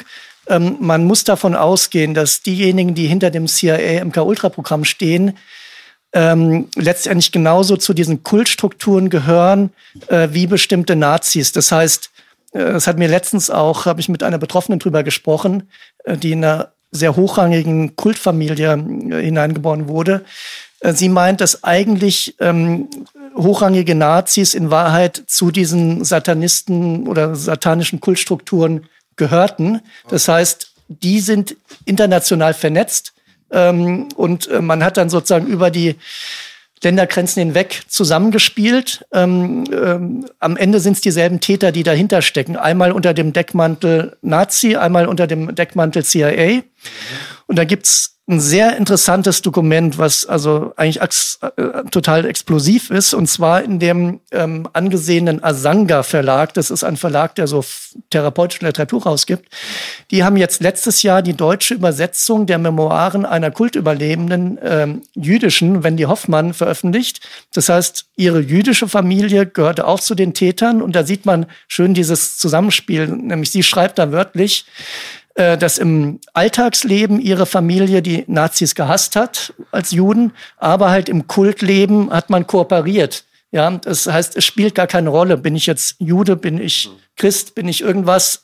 so, solange diese, dieser Kultzusammenhang gegeben ist, wird da kooperiert. Ja, und ähm, in dem in den Memoiren, die in diesem Verlag dann ähm, äh, veröffentlicht worden sind, ist ein Brief abgedruckt, äh, eine wörtliche Wiedergabe. Dazu muss man wissen, diese Überlebenden haben häufig ein fotografisches Gedächtnis. Die können sich im Detail an Orte oder Personen oder auch Texte oder was gesagt wurde erinnern. Und da ist ein ähm, Brief wiedergegeben, nämlich eine Antwort, angeblich vom damaligen Assistenten des deutschen Innenministers, wo man eine Anfrage der US-Regierung beantwortet hat, nämlich die sich gewünscht haben, Josef Mengele äh, in die USA zu schicken, damit er dort über seine Mind-Control-Expertise ausgewählten Kreisen, das heißt Kultfamilien, unterrichten kann und auch der äh, sozusagen dem Programm hier dienen kann. Mhm. Ähm, und ähm, ich war auch erst etwas überrascht, weil der Brief ist sogar von 47, bevor das Programm offiziell losging, dass da schon ein Kontakt da gewesen sein soll, dass da schon Josef Mengele in die USA gegangen ist, um diese Foltertechniken und Programmierungstechniken zu lehren. Aber wenn man das mal tiefer recherchiert, ist das durchaus im Bereich des Möglichen. Also es gibt auch im Mainstream, sogar im Spiegel, Aussagen, die gesagt haben, schon direkt nach dem Zweiten Weltkrieg konnten Nazis wieder ungehindert äh, reisen, weil zum Beispiel in, ich glaube, Südtirol war es, in Ämtern noch Nazis saßen, die neue Pässe ausgestellt haben und so weiter, dass auch die, die Fluchtlinie nach Südamerika von der CIA mit wohl eingerichtet wurde, ist im Spiegel nachlesbar. Und vor allem auch, dass Josef Mengele This Mother's Day, celebrate the extraordinary women in your life with a heartfelt gift from Blue Nile. Whether it's for your mom, a mother figure, or yourself as a mom, find that perfect piece to express your love and appreciation. Explore Blue Nile's exquisite pearls and mesmerizing gemstones that she's sure to love. Enjoy fast shipping options like guaranteed free shipping and returns. Make this Mother's Day unforgettable with a piece from Blue Nile. Right now, get up to 50% off at BlueNile.com. That's BlueNile.com. Bekanntermaßen mit Wissen äh, der Amerikaner und auch des Mossad äh, in Südamerika, in Argentinien dann später lebte und man nicht auf ihn dort zugegriffen hat, äh, was viel dafür spricht, er stand unter einem gewissen Schutz, ja, weil, weil sonst er war von der Frankfurter Staatsanwaltschaft weltweit gesucht als Massenmörder. Warum hat man ihn da ähm, äh, nicht dann verhaftet? Ja? Das ist sehr, sehr interessant. Da gibt es äh, drei hauptsächliche Perspektiven meiner Meinung nach. Einmal sind es die Leute, die äh, im Nürnberger Tribunal dann quasi dann auch exekutiert wurden und das waren halt die Bösen und es war klar, dass es die Bösen sind. Da gab es die Leute wie Mengele, die ihren Weg dann anscheinend kontrolliert dann doch in die Freiheit bekommen haben. Hauptsache nicht im nationalsozialistischen Deutschland oder postnationalsozialistischem äh, nationalistischem Deutschland. Und dann gab es nochmal die Leute, die dann aktiv rekrutiert wurden, so wie Werner Trojaner von Braun, ja. die dann durch Operationen wie Paperclip und so weiter dann installiert wurden. Das sind teilweise Leute, die die amerikanischen Geheimdienste nicht nur beeinflusst haben, aber so auch die NASA mitbegründet haben und so weiter. Das ja. waren ganz offizielle Geschichten. Da Absolut. hat man noch gar kein Geheimnis drum gemacht. Ja, also dieses Schwarz-Weiß-Denken, das funktioniert überhaupt nicht. Nee. Also in Bezug auf dieses böser Nazi, guter Westen oder wie auch immer man mhm. das irgendwie aufdröseln will, wie du gerade das auch nochmal bestätigt hast, ist die Zusammenarbeit der Splittergruppen unter den Religionsfraktionen und so weiter, dann einigt man sich aber dann doch, wenn man die dunkle Materie dann anscheinend irgendwie als, als das empfindet, was man anzubeten hat. Das ist auch immer meine Position gewesen, wo ich ja gesagt habe, in jeder Religionsgemeinschaft gibt es eine Splittergruppe, die könntest du als die Satanisten oder wie auch immer jetzt betiteln. Das ist, wäre viel zu pauschal. Da müsste man immer einzeln schauen. Aber ja. damit es jetzt mal verständlich wird einfach. Absolut. Und das ist dann, dann auch die, das ist der, dieser Nenner, auf den man sich dann auch dann quasi einigt. Und alles, was dann da drüber existiert, ist eigentlich nur noch oberflächlich. Ja, absolut. Und deswegen wird auch nicht mehr von ähm, Satanis, satanistisch ritueller Gewalt gesprochen oder in den USA äh, wurde es immer Satanic Ritual Abuse, SRA genannt. Das Satanisch hat man gestrichen, weil man eben auch gesehen hat, da wird nicht immer eine Entität namens Satan angebetet. Manchmal wird die dann auch Lucifer oder ja. Baal oder wie auch immer genannt. Ja, der, der Name ist zweitrangig. Ja. Das kann, das, dieses Phänomen kenne ich seit der frühen Jugend, wo ich mich überhaupt nicht damit beschäftigt habe. Wir waren immer ähm, Langwurzkirche, alle haben abgehangen. Da war Ostern auch vom Puls. Und ähm, irgendwann, wir sind dann auch auf den Friedhof gegangen, auch einfach nur so halt ein bisschen Gruseleffekt. Und er hat dann da so einen Satan-Kult entdeckt. Die wollten ihn auch gleich da lassen. Oh, dann sind okay. wir dahin, haben die verprügelt. Echt? Eine wilde okay. Geschichte und die waren oft auf den Friedhofen damals. Irgendwann waren auch Schilder, also war der mhm. Friedhof abgesperrt. Genau, und zu den Nazis fällt mir noch mal ein, ich weiß nicht, ob es damit zu tun hat, dass die sowieso sehr viel sich so auch mit diesen ganzen Mythenkulten, so ja. Nibelung, ich weiß jetzt nicht, wie die Literatur darüber heißt, sich ganz viel mit beschäftigt haben, um auch besondere Power halt für, den, für ihre Sache dazu bekommen. Ja, absolut. Gerade Heinrich, äh, Heinrich Himmler. Der, genau, der, der, ist immer gefallen, viel ja. Nibelung und so. Der war sehr an diesen okkulten Wissenschaften interessiert, deswegen halt auch diese, diese Wewelsburg als okkultes Zentrum seiner Schutzstaffel. Dann. Ne? Ja, also die Bezüge zum Okkultismus, die waren schon vor dem Nationalsozialismus in Deutschland völlig verbreitet. Das ja, darf man ja, nicht ja, vergessen. Genau. Ja. Der Nationalsozialismus ist keine isolierte Angelegenheit. Das nee. ist nicht so irgendwas, mhm. so 33, 55, so wie die Berliner Mauer, so, die hat einfach mal Berlin umschlossen und so. Das ist nicht der Fall. Es gab Historie, der Germanenorden, die Thule-Gesellschaft und so weiter, die waren teilweise völlig okkult. Und deren äh, Lieder quasi, wie Sebottendorf zum Beispiel, hatte er auch mit der türkischen Freimaurerloge zu tun gehabt, aber hatte mhm. auch selber insgesamt immer wieder diese okkulte, dieses okkulte Gedankengut damit reingestreut. Und die Leute, Lanz von Liebenfeld und so weiter, die Adolf Hitler teilweise dann irgendwie anscheinend beeinflusst haben, ähm, da gibt es ganz viele. Die Namensliste wäre überlang, ja. Mhm. Dieses ganze okkulte Zeug und der Nationalsozialismus, das war schon immer Bruder und Schwester. Ja. Es wurde ja. nur nicht so sehr gehighlightet in den N24-Dokus, die wir uns heute immer angucken, wo dann Adolf dann irgendwie rumläuft und dann erzählt man immer dasselbe. Ja, ja. So. ja. Ja, ja, es wird vieles ausgeblendet, gerade auch natürlich, was nach dem Zweiten Weltkrieg hier in, äh, Deutschland los war, äh, wie viele Nazis hier noch Posten hatten. Äh, selbst auf Wikipedia kann man nachlesen, wie viel Prozent beim BKA in den hm, Führungsriegen ja. Ex-Nazis waren. Ja, also. Da ging es ja auch ganz viel immer den Leuten aus der 50er-Jahre-Bewegung, den Revolutionären, dass die halt das Dilemma ja, gesehen ja. haben, dass ganz viele eigentlich auch wieder da sitzen, ne? nur äh, neuen Parteien. Wir hatten ja genau. letztens äh, hier äh, Daniele Ganser zu Gast, der hat das ja auch nochmal gehighlightet mit äh, Reinhard Gehlen. Ja. Also die Gehlen-Organisation, daraus ja. ist der BND entstanden. Gratulation, das ist euer Geheimdienst heute. Ja, ja, absolut. Ich habe jetzt mal eine ganz naive Frage. Ich habe da auch über Kunst und so auch Kontakt zu einem Freimaurer, zu mehreren mhm. und wollte mal fragen, weil der Name gerade gefallen ja. ist, weil ich habe ihn immer gefragt, macht ihr sowas? Mhm. Mir ist egal, was ihr macht, macht ihr sowas, will ich nichts mit euch zu tun haben. Nein, machen wir nicht weil der Name gerade ja. gefallen ist. Gibt es da irgendwie. Ja, ist ein wichtiger Punkt. Kurz, ja. Das mhm. passt dazu. Ja. Satan, satanische Kulte und so weiter, Organisationen, wie auch immer du das nennen willst, wie gesagt, sind auch nicht alle in eine Schublade zu packen. Nee. Das mhm. ist, das wird ganz deutlich, wenn man sich zum Beispiel mit der Church of Satan auseinandersetzt und Anton LaVey und so weiter. Da gibt es halt auch Anhänger dieser Gesinnung, die sind bekennende Satanisten, stellen sich aber extrem gegen Kinderschänder. Die, ja. also die, die haben da das ist eine ihrer Doktrinen sogar, dass die äh, vernichtet gehören und so weiter. Mhm. Und auf der anderen Seite hast du dann wieder dies und das. Das macht die Sache ja auch so diffus. So, man versteht teilweise nicht wirklich, was zum Teufel das alles sein soll. Und wenn man dann solche Begriffe wie Satanist einfach in den Raum wirft, erklärt das einfach nicht die komplette Geschichte, ja. weil das einfach so komplex ist. Deswegen ist es wichtig, dass man das auch immer im Detail irgendwie aufdröselt, dass man Leuten wie dir zuhört, dass man Stier ja. zuhört, dass man auch einen mhm. Fleischhauer zuhört, ja. aber dass man auch die ganzen Buchquellen, die da drauf draußen ja. ja. auch existieren, dass man das auch mal in Erwägung zieht, das ein oder andere da mal so ein bisschen zu konsumieren und so kommst du dann von einem zum anderen und dann kommst du dann auch zu irgendwelchen Organisationen und Kulten. Jetzt gerade in diesem Stream, den du angesprochen mhm. hast, da hat ja der Pokémon auch die ganze Zeit Disney gerufen und so. Mhm. Da könnte man auch zum Beispiel einen ganzen langen Vortrag darüber halten, wo der nur dieser eine zentrale Konzern, der in den USA äh, angesiedelt ist, was mhm. der überhaupt für einen okkulten Hintergrund gehabt hat, welche Grundstories, welche Substanz Substanzen ja. genommen wurden von tatsächlichen Geschichten, die irgendwann 1800, 1900, ja. wie auch vorher geschrieben wurden, umgemünzt wurden zu einer Kindergeschichte und was da eigentlich die Gesinnungen der Leute waren, was die für einen Glauben gehabt haben, ob die an das Okkulte geglaubt haben wie das Source-Material war, was sich mhm. total unterscheidet im Endeffekt ja. dann von dem, was dann präsentiert wurde. Es wurde Whitewashing betrieben ohne Ende und dann hast du dann Verhaftungen wegen ähm, irgendwelchen äh, Menschenhandelsgeschichten und mhm. so weiter, Skandale ohne Ende von Mitarbeitern und so. Merkst du, wenn ich jetzt alleine nur dieses Wort Disney in den Raum werfe, wäre das schon eigentlich, das wäre Material genug, um mit Sicherheit einen zwei, dreistündigen Vortrag darüber zu halten. Ja. Und worüber wir jetzt versuchen hier gerade zu reden, ist so dieses allumfassende, ey, das ist, äh, das ist so eine Lebensrecherche. Ja, ja. Also man kann. Man, Entschuldigung, Ja, ja. ich- interessiert mich gleich, was du sagst mit Ja. den Freimauern und was B Ja. sagt, safe, ja.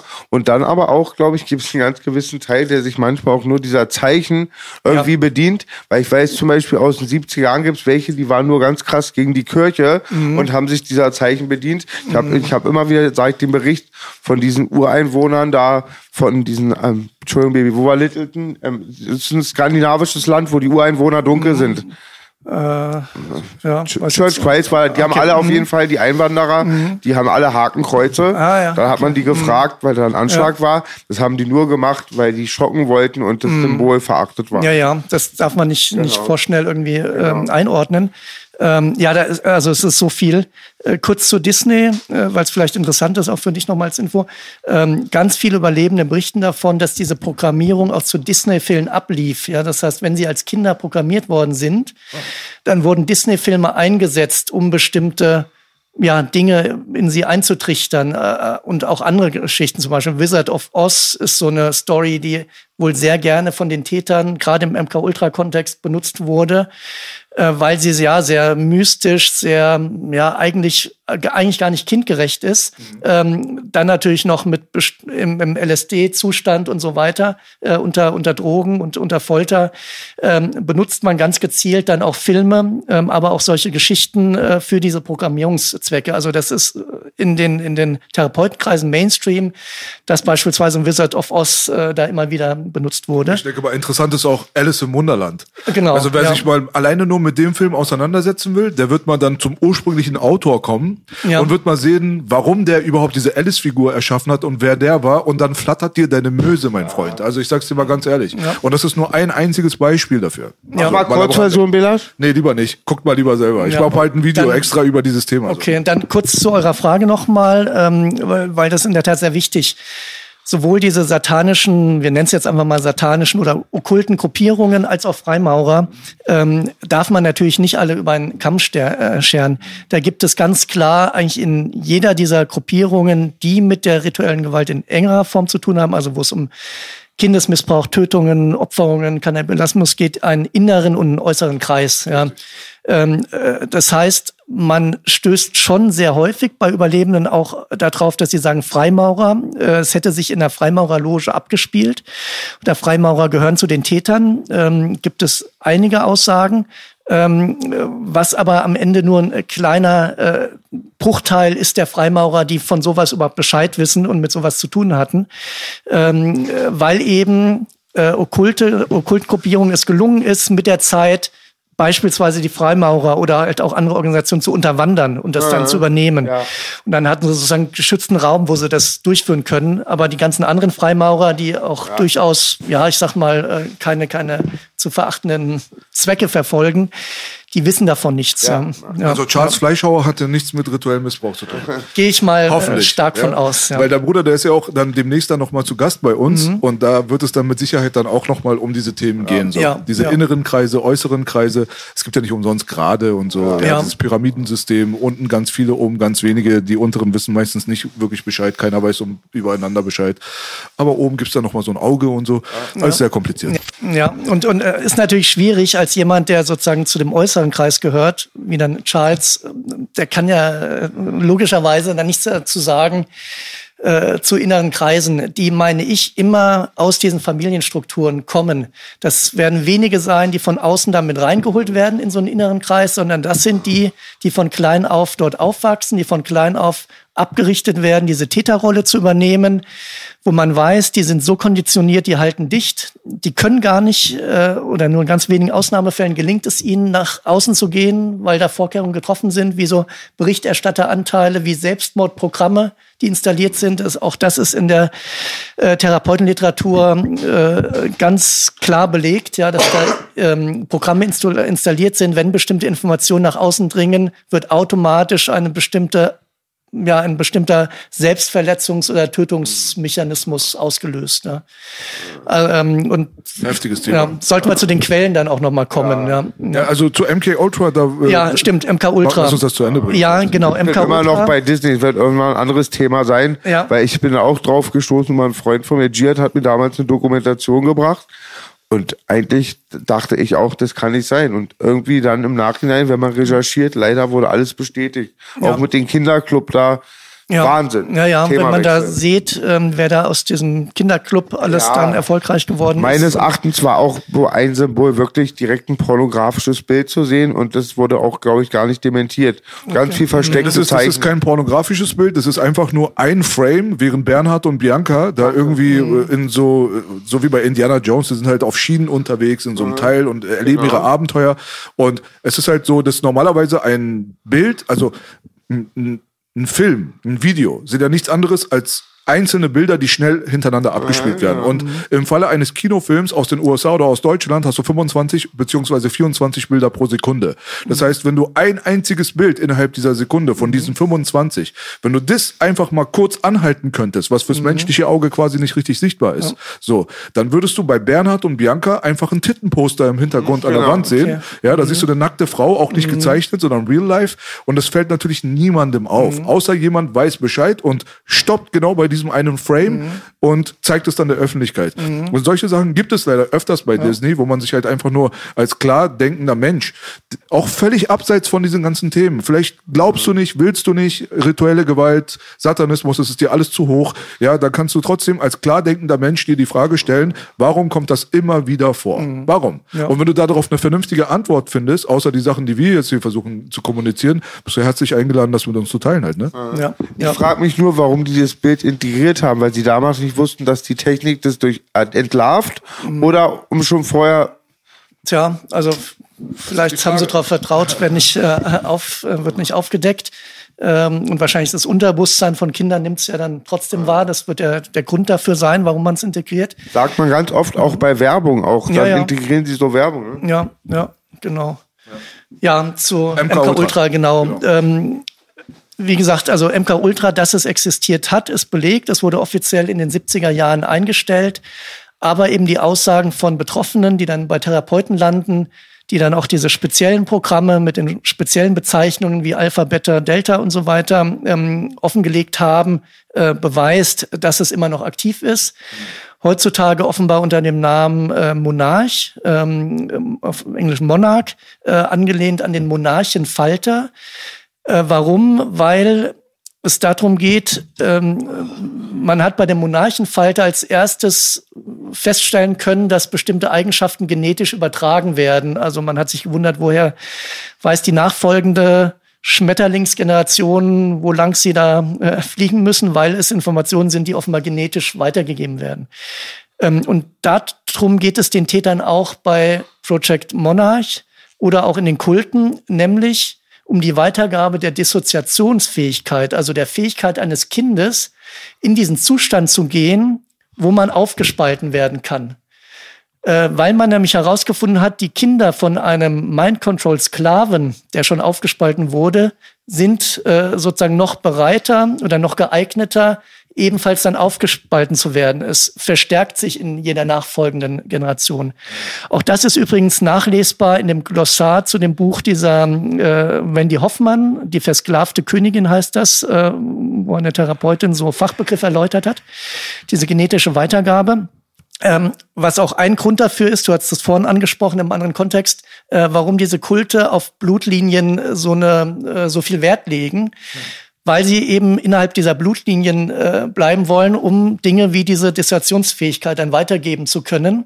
Ähm, das ist der eine Grund für Monarch. Und der andere Grund, der den Kindern immer gesagt wird, ist Du bist ein nutzloser Schmetter, äh, eine nutzlose Raupe, äh, indem du dich dieser Programmierung unterwirfst, kann aus dir, kleine nutzlose Raupe, ein wunderschöner Schmetterling ähm, werden, nämlich dann dieser Monarchfalter, weswegen auch der Schmetterling als Symbol mit Project Monarch in Verbindung gebracht wird von Forschern oder auch Betroffenen. Auch ein bisschen die Disney-Stories ja, sind so aufgebaut. Genau, Prinzip, ne? sind auch, gehen auch in die Richtung. Hässliche Entlein oder so. Genau, genau. Äh, Das würde sich zum Beispiel eignen dann für, um das einem Kind zu veranschaulichen. Äh, Und jetzt mal ein ganz konkretes Beispiel, wo man sich genauso wie was du eben mit Disney erwähnt hast, fragen kann, warum ist das so? Ähm, Ist ein Video von Katy Perry, Wide Awake. Wenn man sich das anschaut, versteht man eigentlich gar nicht, was da zu sehen ist. Und zwar sieht man sie nach, nach einem Videodreh in ihrer Umkleidekabine, wie sie in den Spiegel schaut. Der Spiegel ist bekanntermaßen ein Symbol für Dissoziation, also für so einen Trance-Zustand. Und dann sieht man, wie sie in eine andere Welt wechselt, wo auf einmal ein kleines Mädchen ist. Ähm, und dieses kleine Mädchen, das weiß man aber nur, wenn man sich mit MK Ultra, Mind Control und Persönlichkeitsspaltung auskennt. Dieses kleine Mädchen symbolisiert ihre Kernpersönlichkeit und sie versucht dann, und das versteht man nur mit diesem Hintergrund, äh, die, äh, sie versucht dann Katy Perry mit Hilfe ihrer Kernpersönlichkeit dieses kleinen Mädchens aus diesem inneren Gefängnis zu entkommen das wie so eine Nervenheilanstalt ähm, ähm, aussieht, wo auch sie kurz zu sehen ist in so einem Rollstuhl zittern, so wie nach einer Elektroschockbehandlung. Und sie kommt dann auch tatsächlich da raus und ist dann auf einmal in so einer Glitzerwelt, wo man sich fragt, hat sie es jetzt geschafft, wo auch wieder das kleine Mädchen ist, wo dann auch kurz zu sehen ist, weil das kleine Mädchen mit dem Fahrrad wegfährt und dann Catherine hinten auf dem Nummernschild steht, ähm, dass da tatsächlich sie mit als Kind gemeint ist, weil Catherine ist ihre wahrer Name, ja, ihre wahre Persönlichkeit.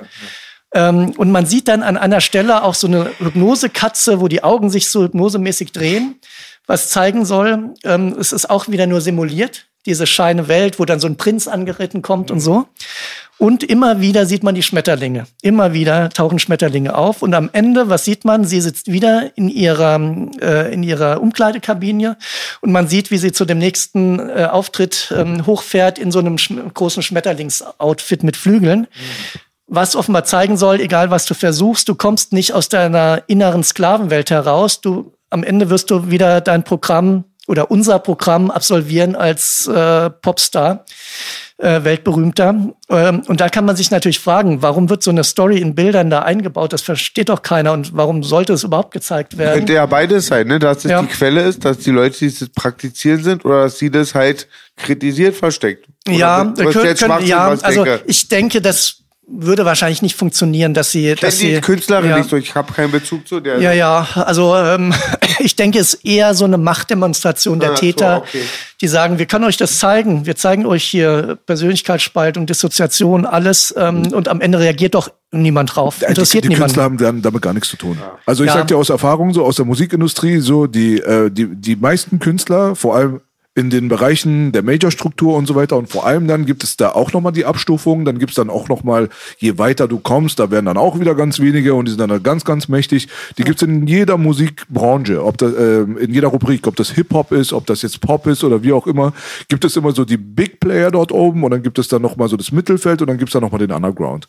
Und vor allem ganz oben, da kann mir jeder erzählen, was er will. Da hat der Künstler gar nichts damit zu tun, was im Video gezeigt wird. Gar nichts. Da wird halt die professionelle ähm, Videoproduktionsfirma, die dann halt natürlich ganz eng angebunden ist im vetternwirtschaftlichen Interesse zum Major-Label, die wird dann engagiert und es sind dann auch immer eine Handvoll an Firmen, die dort dann halt schon immer mitarbeiten. So, das ist jetzt nicht so, ah, wer ist denn jetzt gerade so up and coming und die sind jetzt voll krass und gibt dem Newcomer doch mal eine Chance oder so. Das sind dann schon handerlesene Firmen meistens, die dann den Job bekommen.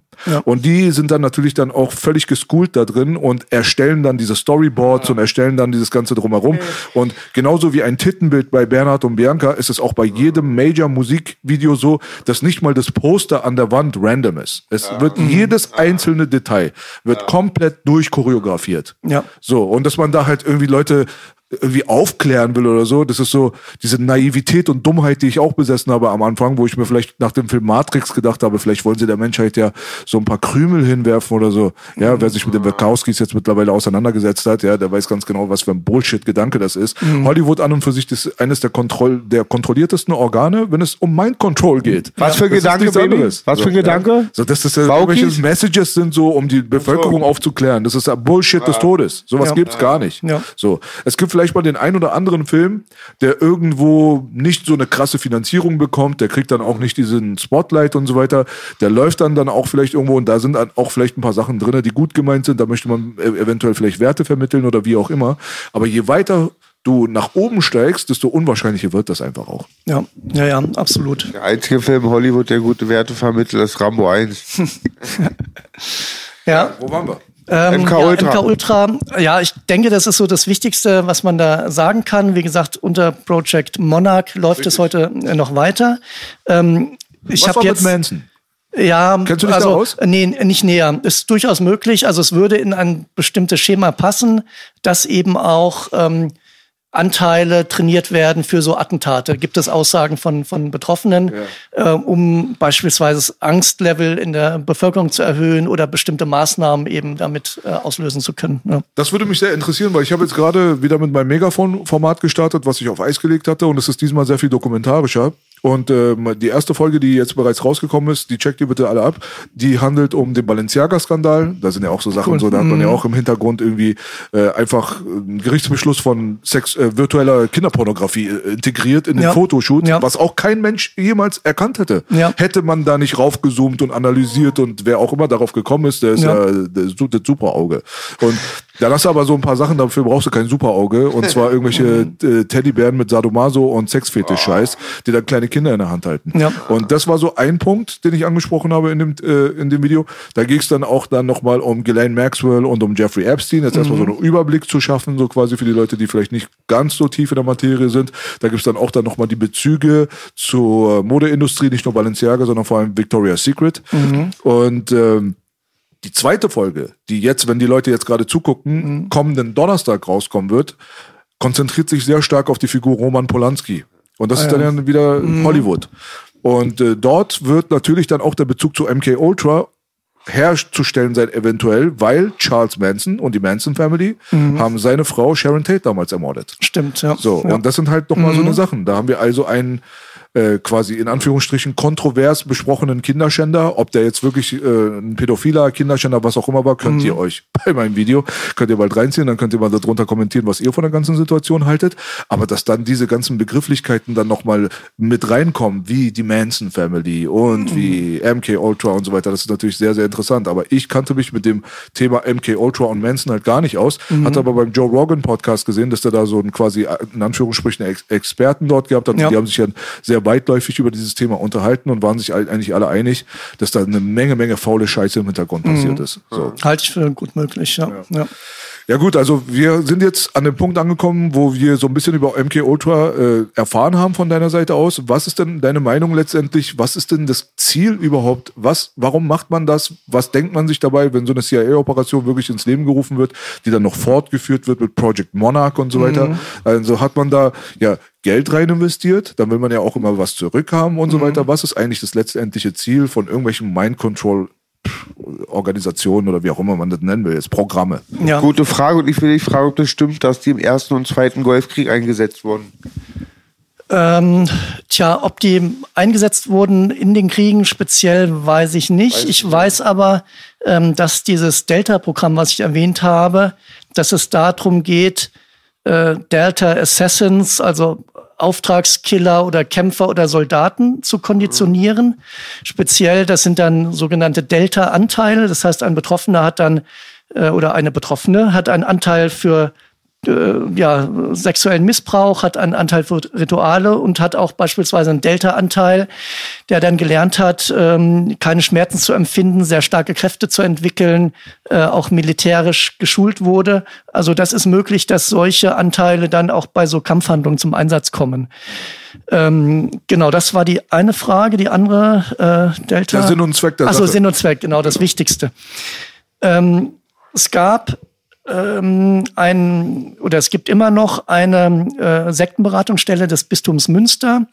Äh, Die hatten 2019 damals von einer Brigitte Hahn, um mal eine Quelle zu nennen, die sich sehr engagiert hat zum Thema rituelle Gewalt, auch Bücher mit herausgegeben hat, die hatte da einen ähm, eine Fachtagung organisiert, wo 140 Teilnehmer waren, das meiste Therapeuten. Also da sieht man schon, wenn da ja schätzungsweise so über 100 Therapeuten allein aus Deutschland zum Thema rituelle Gewalt zusammenkommen, wie viele Fälle es dann geben muss. Äh, und auf der Seite dieses Bistums Münster gab es mittlerweile gelöscht leider auch äh, die Aussage, die Täter würden eine satanische Weltordnung anstreben. Und das ist etwas, auf was ich auch immer wieder gestoßen bin, dass letztendlich hinter allem eine, ein Täterkreis steckt, die ein sehr langfristiges Ziel vor Augen haben, nämlich eine, ja, eine Weltherrschaft anstreben. Eigentlich, Entschuldigung, wer diese Ja. Welt kennt, muss ja eigentlich schon sagen, dass wir eine satanische Weltordnung haben. War, wenn man die hungernden Ist- Kinder und Kriege sieht, Ist Also auf dem besten Ironie. Weg dahin, ja, ist auf dem besten Weg dahin. Und ähm, da spielt es halt auch rein. Und das muss man sich mal bewusst machen, mit wie viel krimineller Energie und wie langfristig diese Täter an, äh, handeln und sich engagieren. Äh, Ein Beispiel ist jetzt MK Ultra, wo es nicht darum geht, einen schnellen finanziellen Return dadurch zu bekommen, sondern diese Langzeitagenda weiter zu verfolgen, die vor allem dadurch klar wird, dass halt über die Generation hinweg immer wieder neue Täter produziert werden. Also vor drei Generationen hat man sicher nicht gedacht, okay, mit meinen Kindern wird jetzt diese Weltherrschaft äh, erreicht werden, sondern es geht darum, mit meinen Kindern die nächste Tätergeneration zu schaffen, die wieder in einflussreichen Positionen positioniert werden können. Vielleicht nicht alle, aber einige davon, die wiederum selber Kinder auf die Welt bringen, die sogar noch besser dissoziieren können, also besser aufgespalten werden können, die wieder in bestimmten Schaltstellen der Macht ähm, untergebracht werden können ähm, bis eben dieser Einfluss so stark ausgebaut ist, dass man dann vielleicht zu einer offenen Ausübung der Macht, die bislang verdeckt quasi stattfindet, ähm, umschwenken würde. Darauf stößt man, man immer das, wieder, wie kann, ne? Wie Ja. kann man das, äh, wie kann man das nachvollziehen, wie wenn die, dich jetzt jemand fragen würde, Ja. deine Quelle, Ja. Marcel, wa- wie würdest du denn dann ein, antworten darauf? Ja, ähm, äh, da müsste ich eigentlich gleich mal äh, mein Buch ziehen, weil in, also äh, ich habe zwei Bücher zu dem Thema geschrieben. Das eine nennt sich Dunkle Neue Weltordnung. Und jetzt vor kurzem im Dezember ist eins erschienen, das heißt Uncle Sam's. Ähm, der Name kommt von Uncle Sam's Snuff Factory.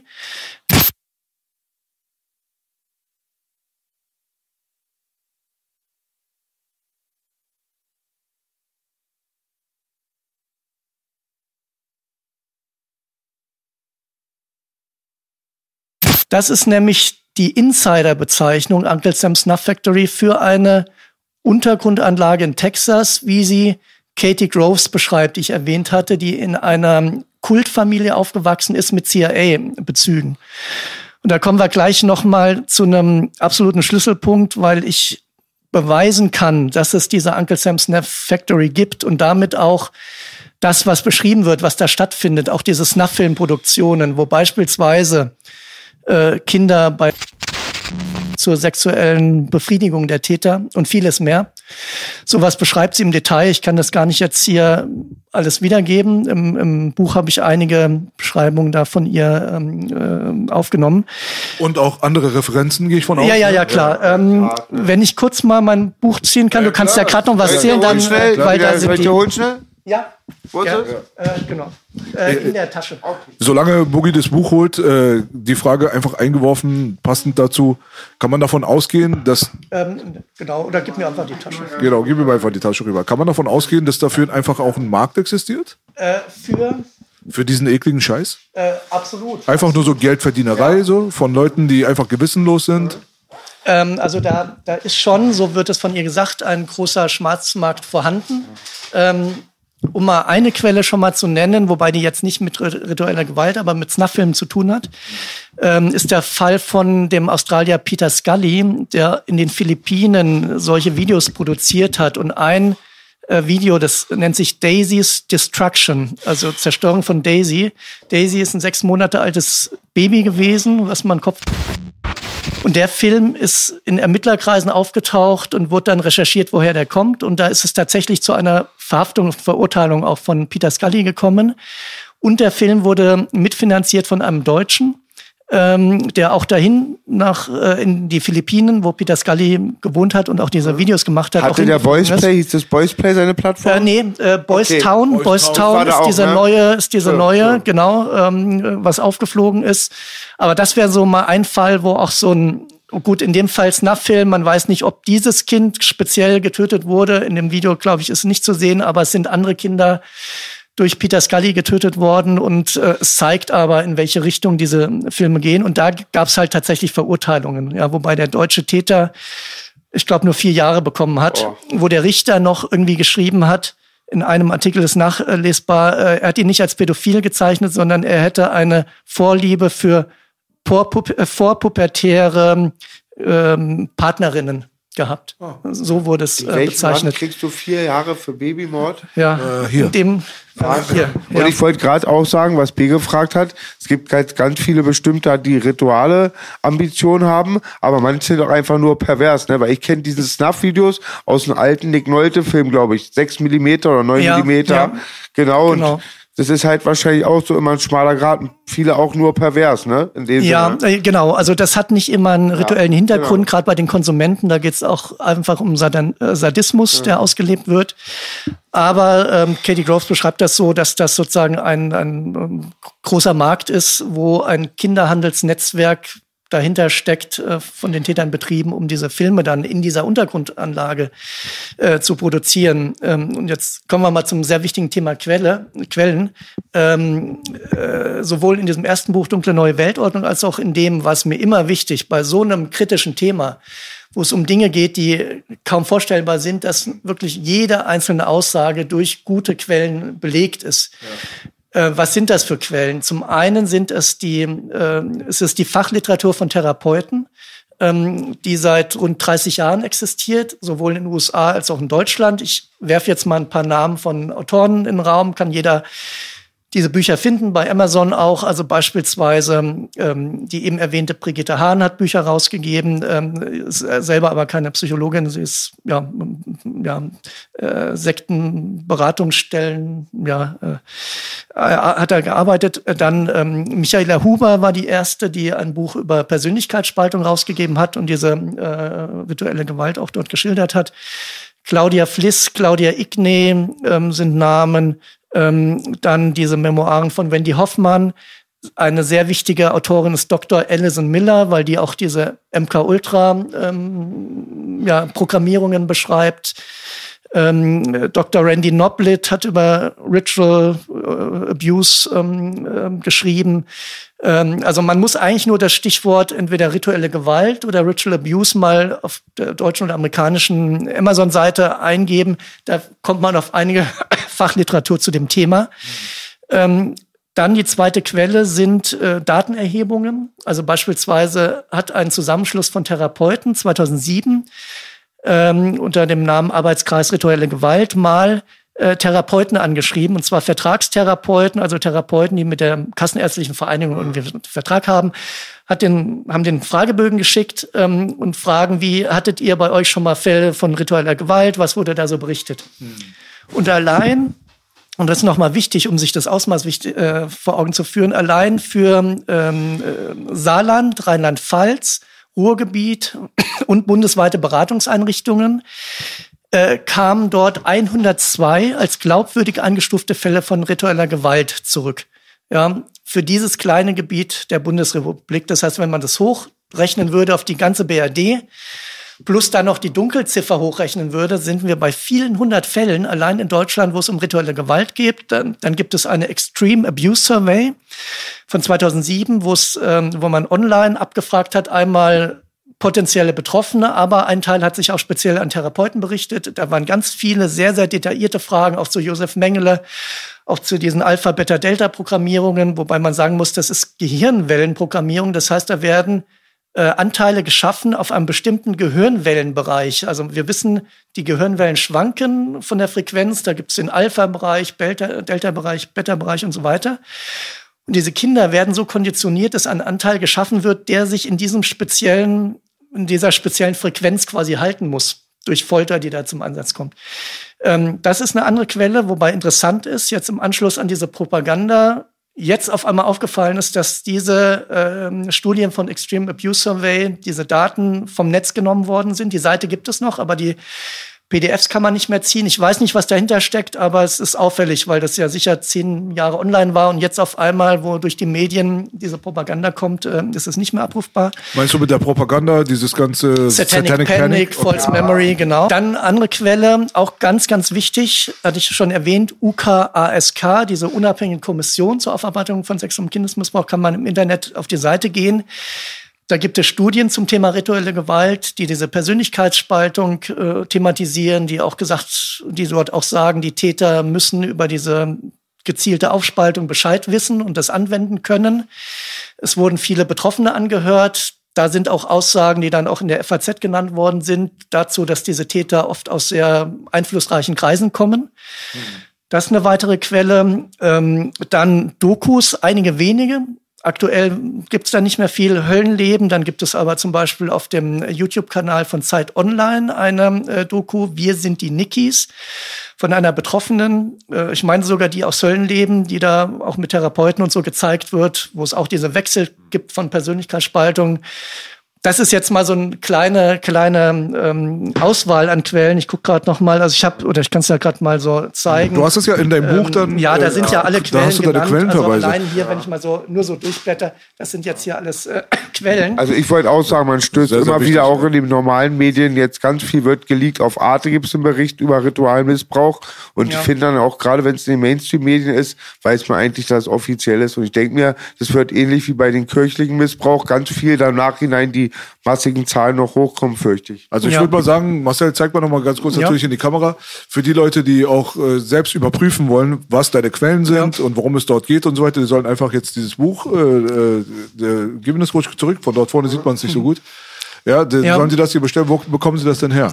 Ähm, das kann man über Amazon ähm, beziehen. Es wird es auch bald auf Englisch geben, weil ähm, mir natürlich auch wichtig ist, diese Informationen weltweit äh, zu verbreiten, auch mit anderen Klar. Forschern und Betroffenen weltweit in Kontakt zu kommen. Beispielsweise, ich hatte vorhin diesen äh, Report of Utah State Task Force äh, on Ritual Abuse Ganz erwähnt. Ganz weil ja. sonst sieht man nicht. nicht. Ja, ähm, genau. Ähm, und da äh, hatte mich jetzt letzte Woche ein junger oder ein Mann angeschrieben, ich weiß gar nicht, wie alt er genau ist, der sagte, als Kind sei er in Utah ähm, bei einem Ritual beteiligt gewesen, wo ich meine, von einer äh, Freundin irgendwie der Bruder ums Leben kam ähm, und fragte mich, ob, ob ich ihm da irgendwie ja, weiterhelfen kann in seinen Recherchen. Und da konnte ich ihm zufälligerweise genau diesen Taskforce Report dazu schicken von 92, dürfte wahrscheinlich sogar ungefähr der Zeitraum sein, wo ihm das äh, passiert ist. Ähm, also insofern ist es auch wichtig, dass man weltweit, ähm, gerade in englischsprachigen Ländern, diese Informationen untereinander austauscht und bekannt macht. Äh, ganz und, kurz, ja, gibt es mhm. irgendwas außer Amazon? Weil natürlich ja. Es gibt viele Leute, die sagen, ey, weißt du was, ich habe jetzt keinen Bock, Bezos noch reicher zu machen. Ja, ja. Kann man das auch direkt von dir bekommen, ohne Mittelsmann, dass du auch direkt die Kohle bekommst? Ja, also äh, leider im Moment nicht. Ich hatte das bei dem beim ersten Buch eine Zeit lang gemacht, aber dann gemerkt, es wird zu umständlich, auch mit Steuererklärung und allem. Und äh, so viele Bücher waren es dann doch nicht, äh, die ich dann direkt ähm, verschickt habe. Aber ich verstehe natürlich absolut äh, diesen, diesen Ansatz.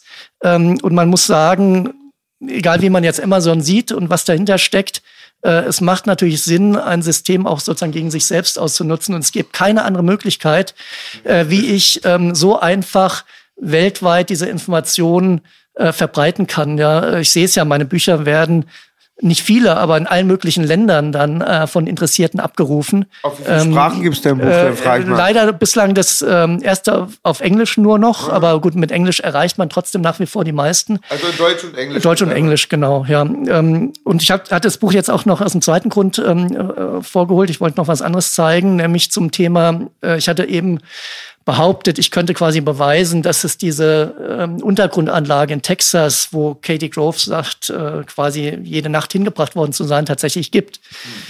Da müssen wir einen kleinen Schwenk nochmal machen. Ich weiß nicht, ob wir so viel Zeit haben, nämlich das Thema Remote Viewing nochmal ganz knapp ansprechen. Ich, äh, ist ja, wahrscheinlich, ja, okay. Ja, ähm, Remote Viewing ist ein sehr, sehr wichtiger Punkt, weil er nachweisbar zeigt, unser Weltbild geht viel weiter, als wir denken.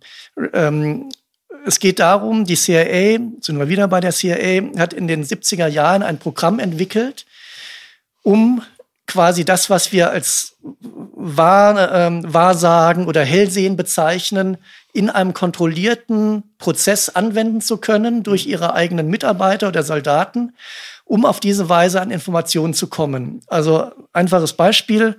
Man will wissen, ob an einer bestimmten Stelle in Russland unterirdisch es dort eine bestimmte Produktionsanlage gibt und was da hergestellt wird. Mit Satelliten hat man keinen Zugriff, man hat keine Agenten, die da vor Ort sind.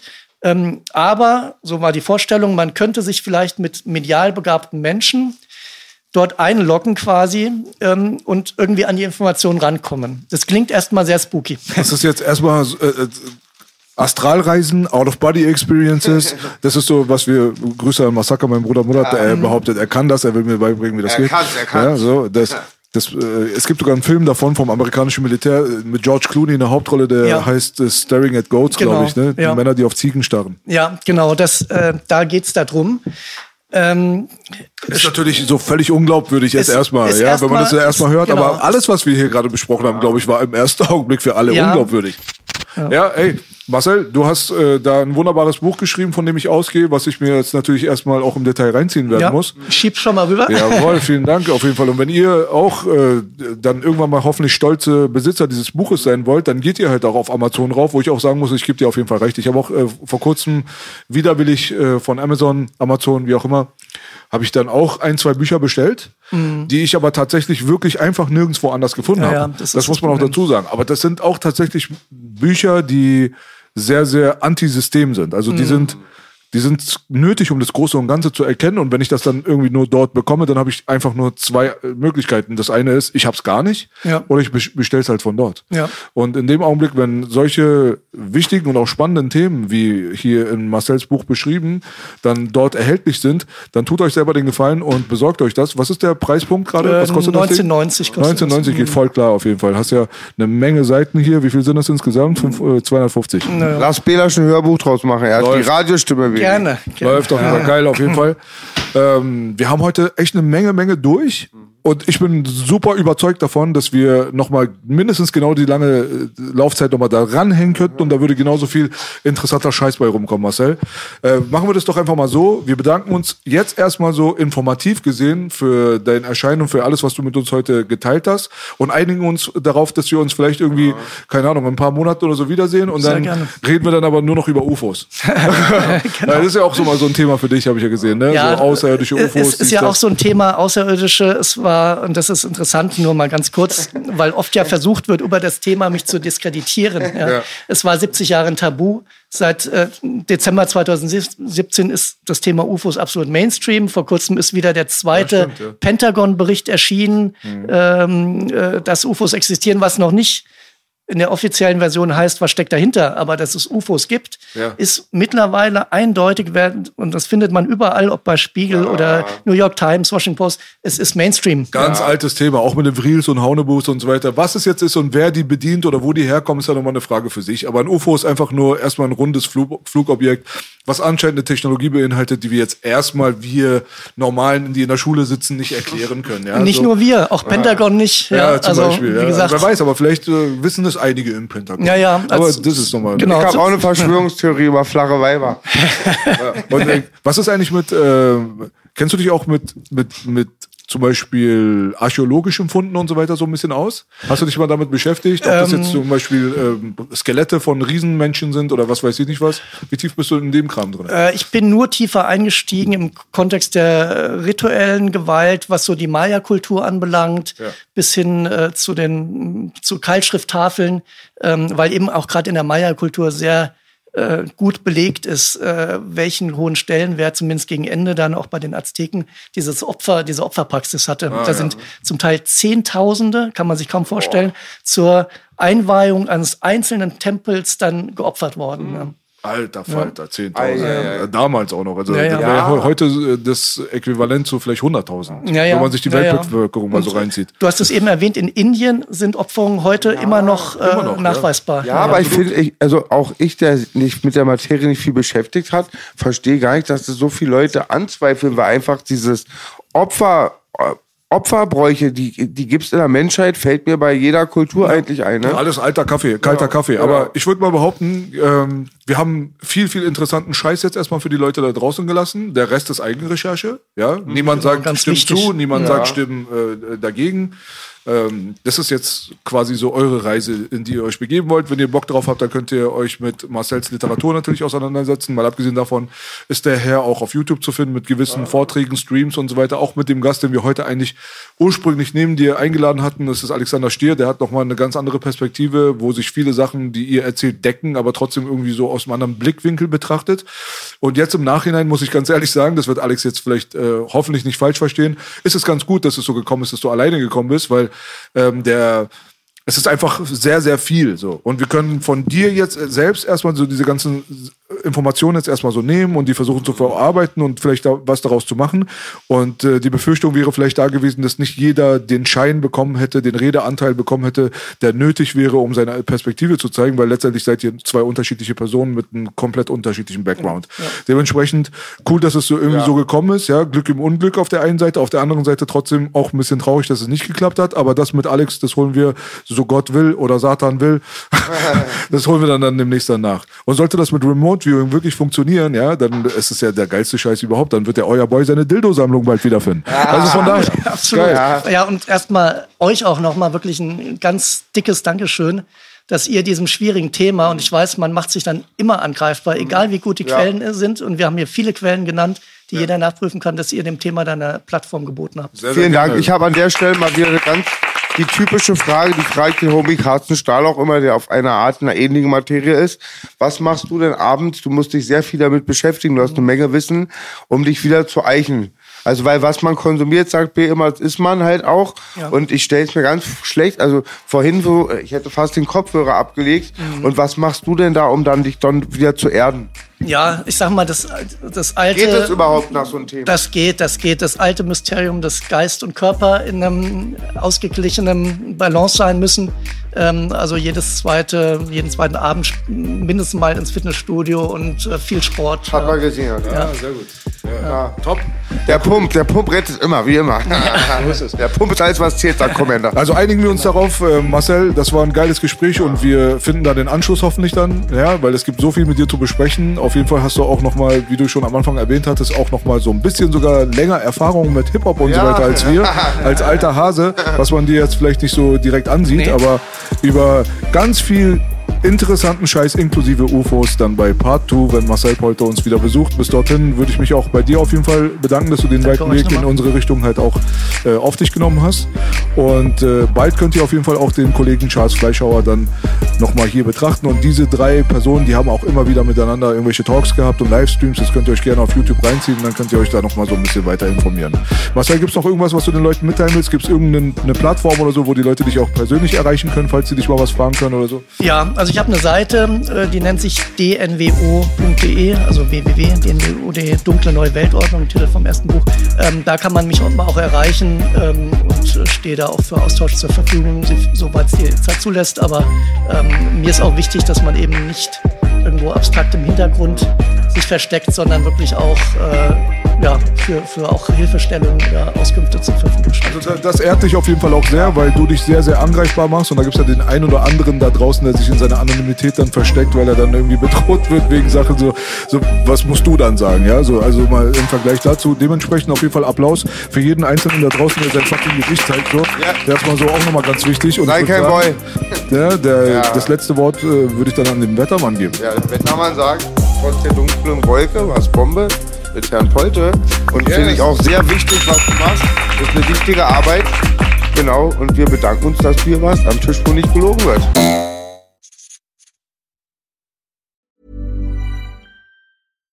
When you make decisions for your company, you look for the no brainers. And if you have a lot of mailing to do, stamps.com is the ultimate no brainer. It streamlines your processes to make your business more efficient, which makes you less busy. Mail checks, invoices, legal documents, and everything you need to keep your business running with stamps.com. Seamlessly connect with every major marketplace and shopping cart. Schedule package pickups and see your cheapest and fastest shipping options from different carriers with rates up to 89% off USPS and UPS rates. And with the stamps.com mobile app, you can take care of mailing and shipping wherever you are. Make the same no-brainer decision as over 1 million other businesses with stamps.com. Sign up with code program for a 4-week trial plus free postage and a free digital scale. No long-term commitments or contracts. That's stamps.com. Code program.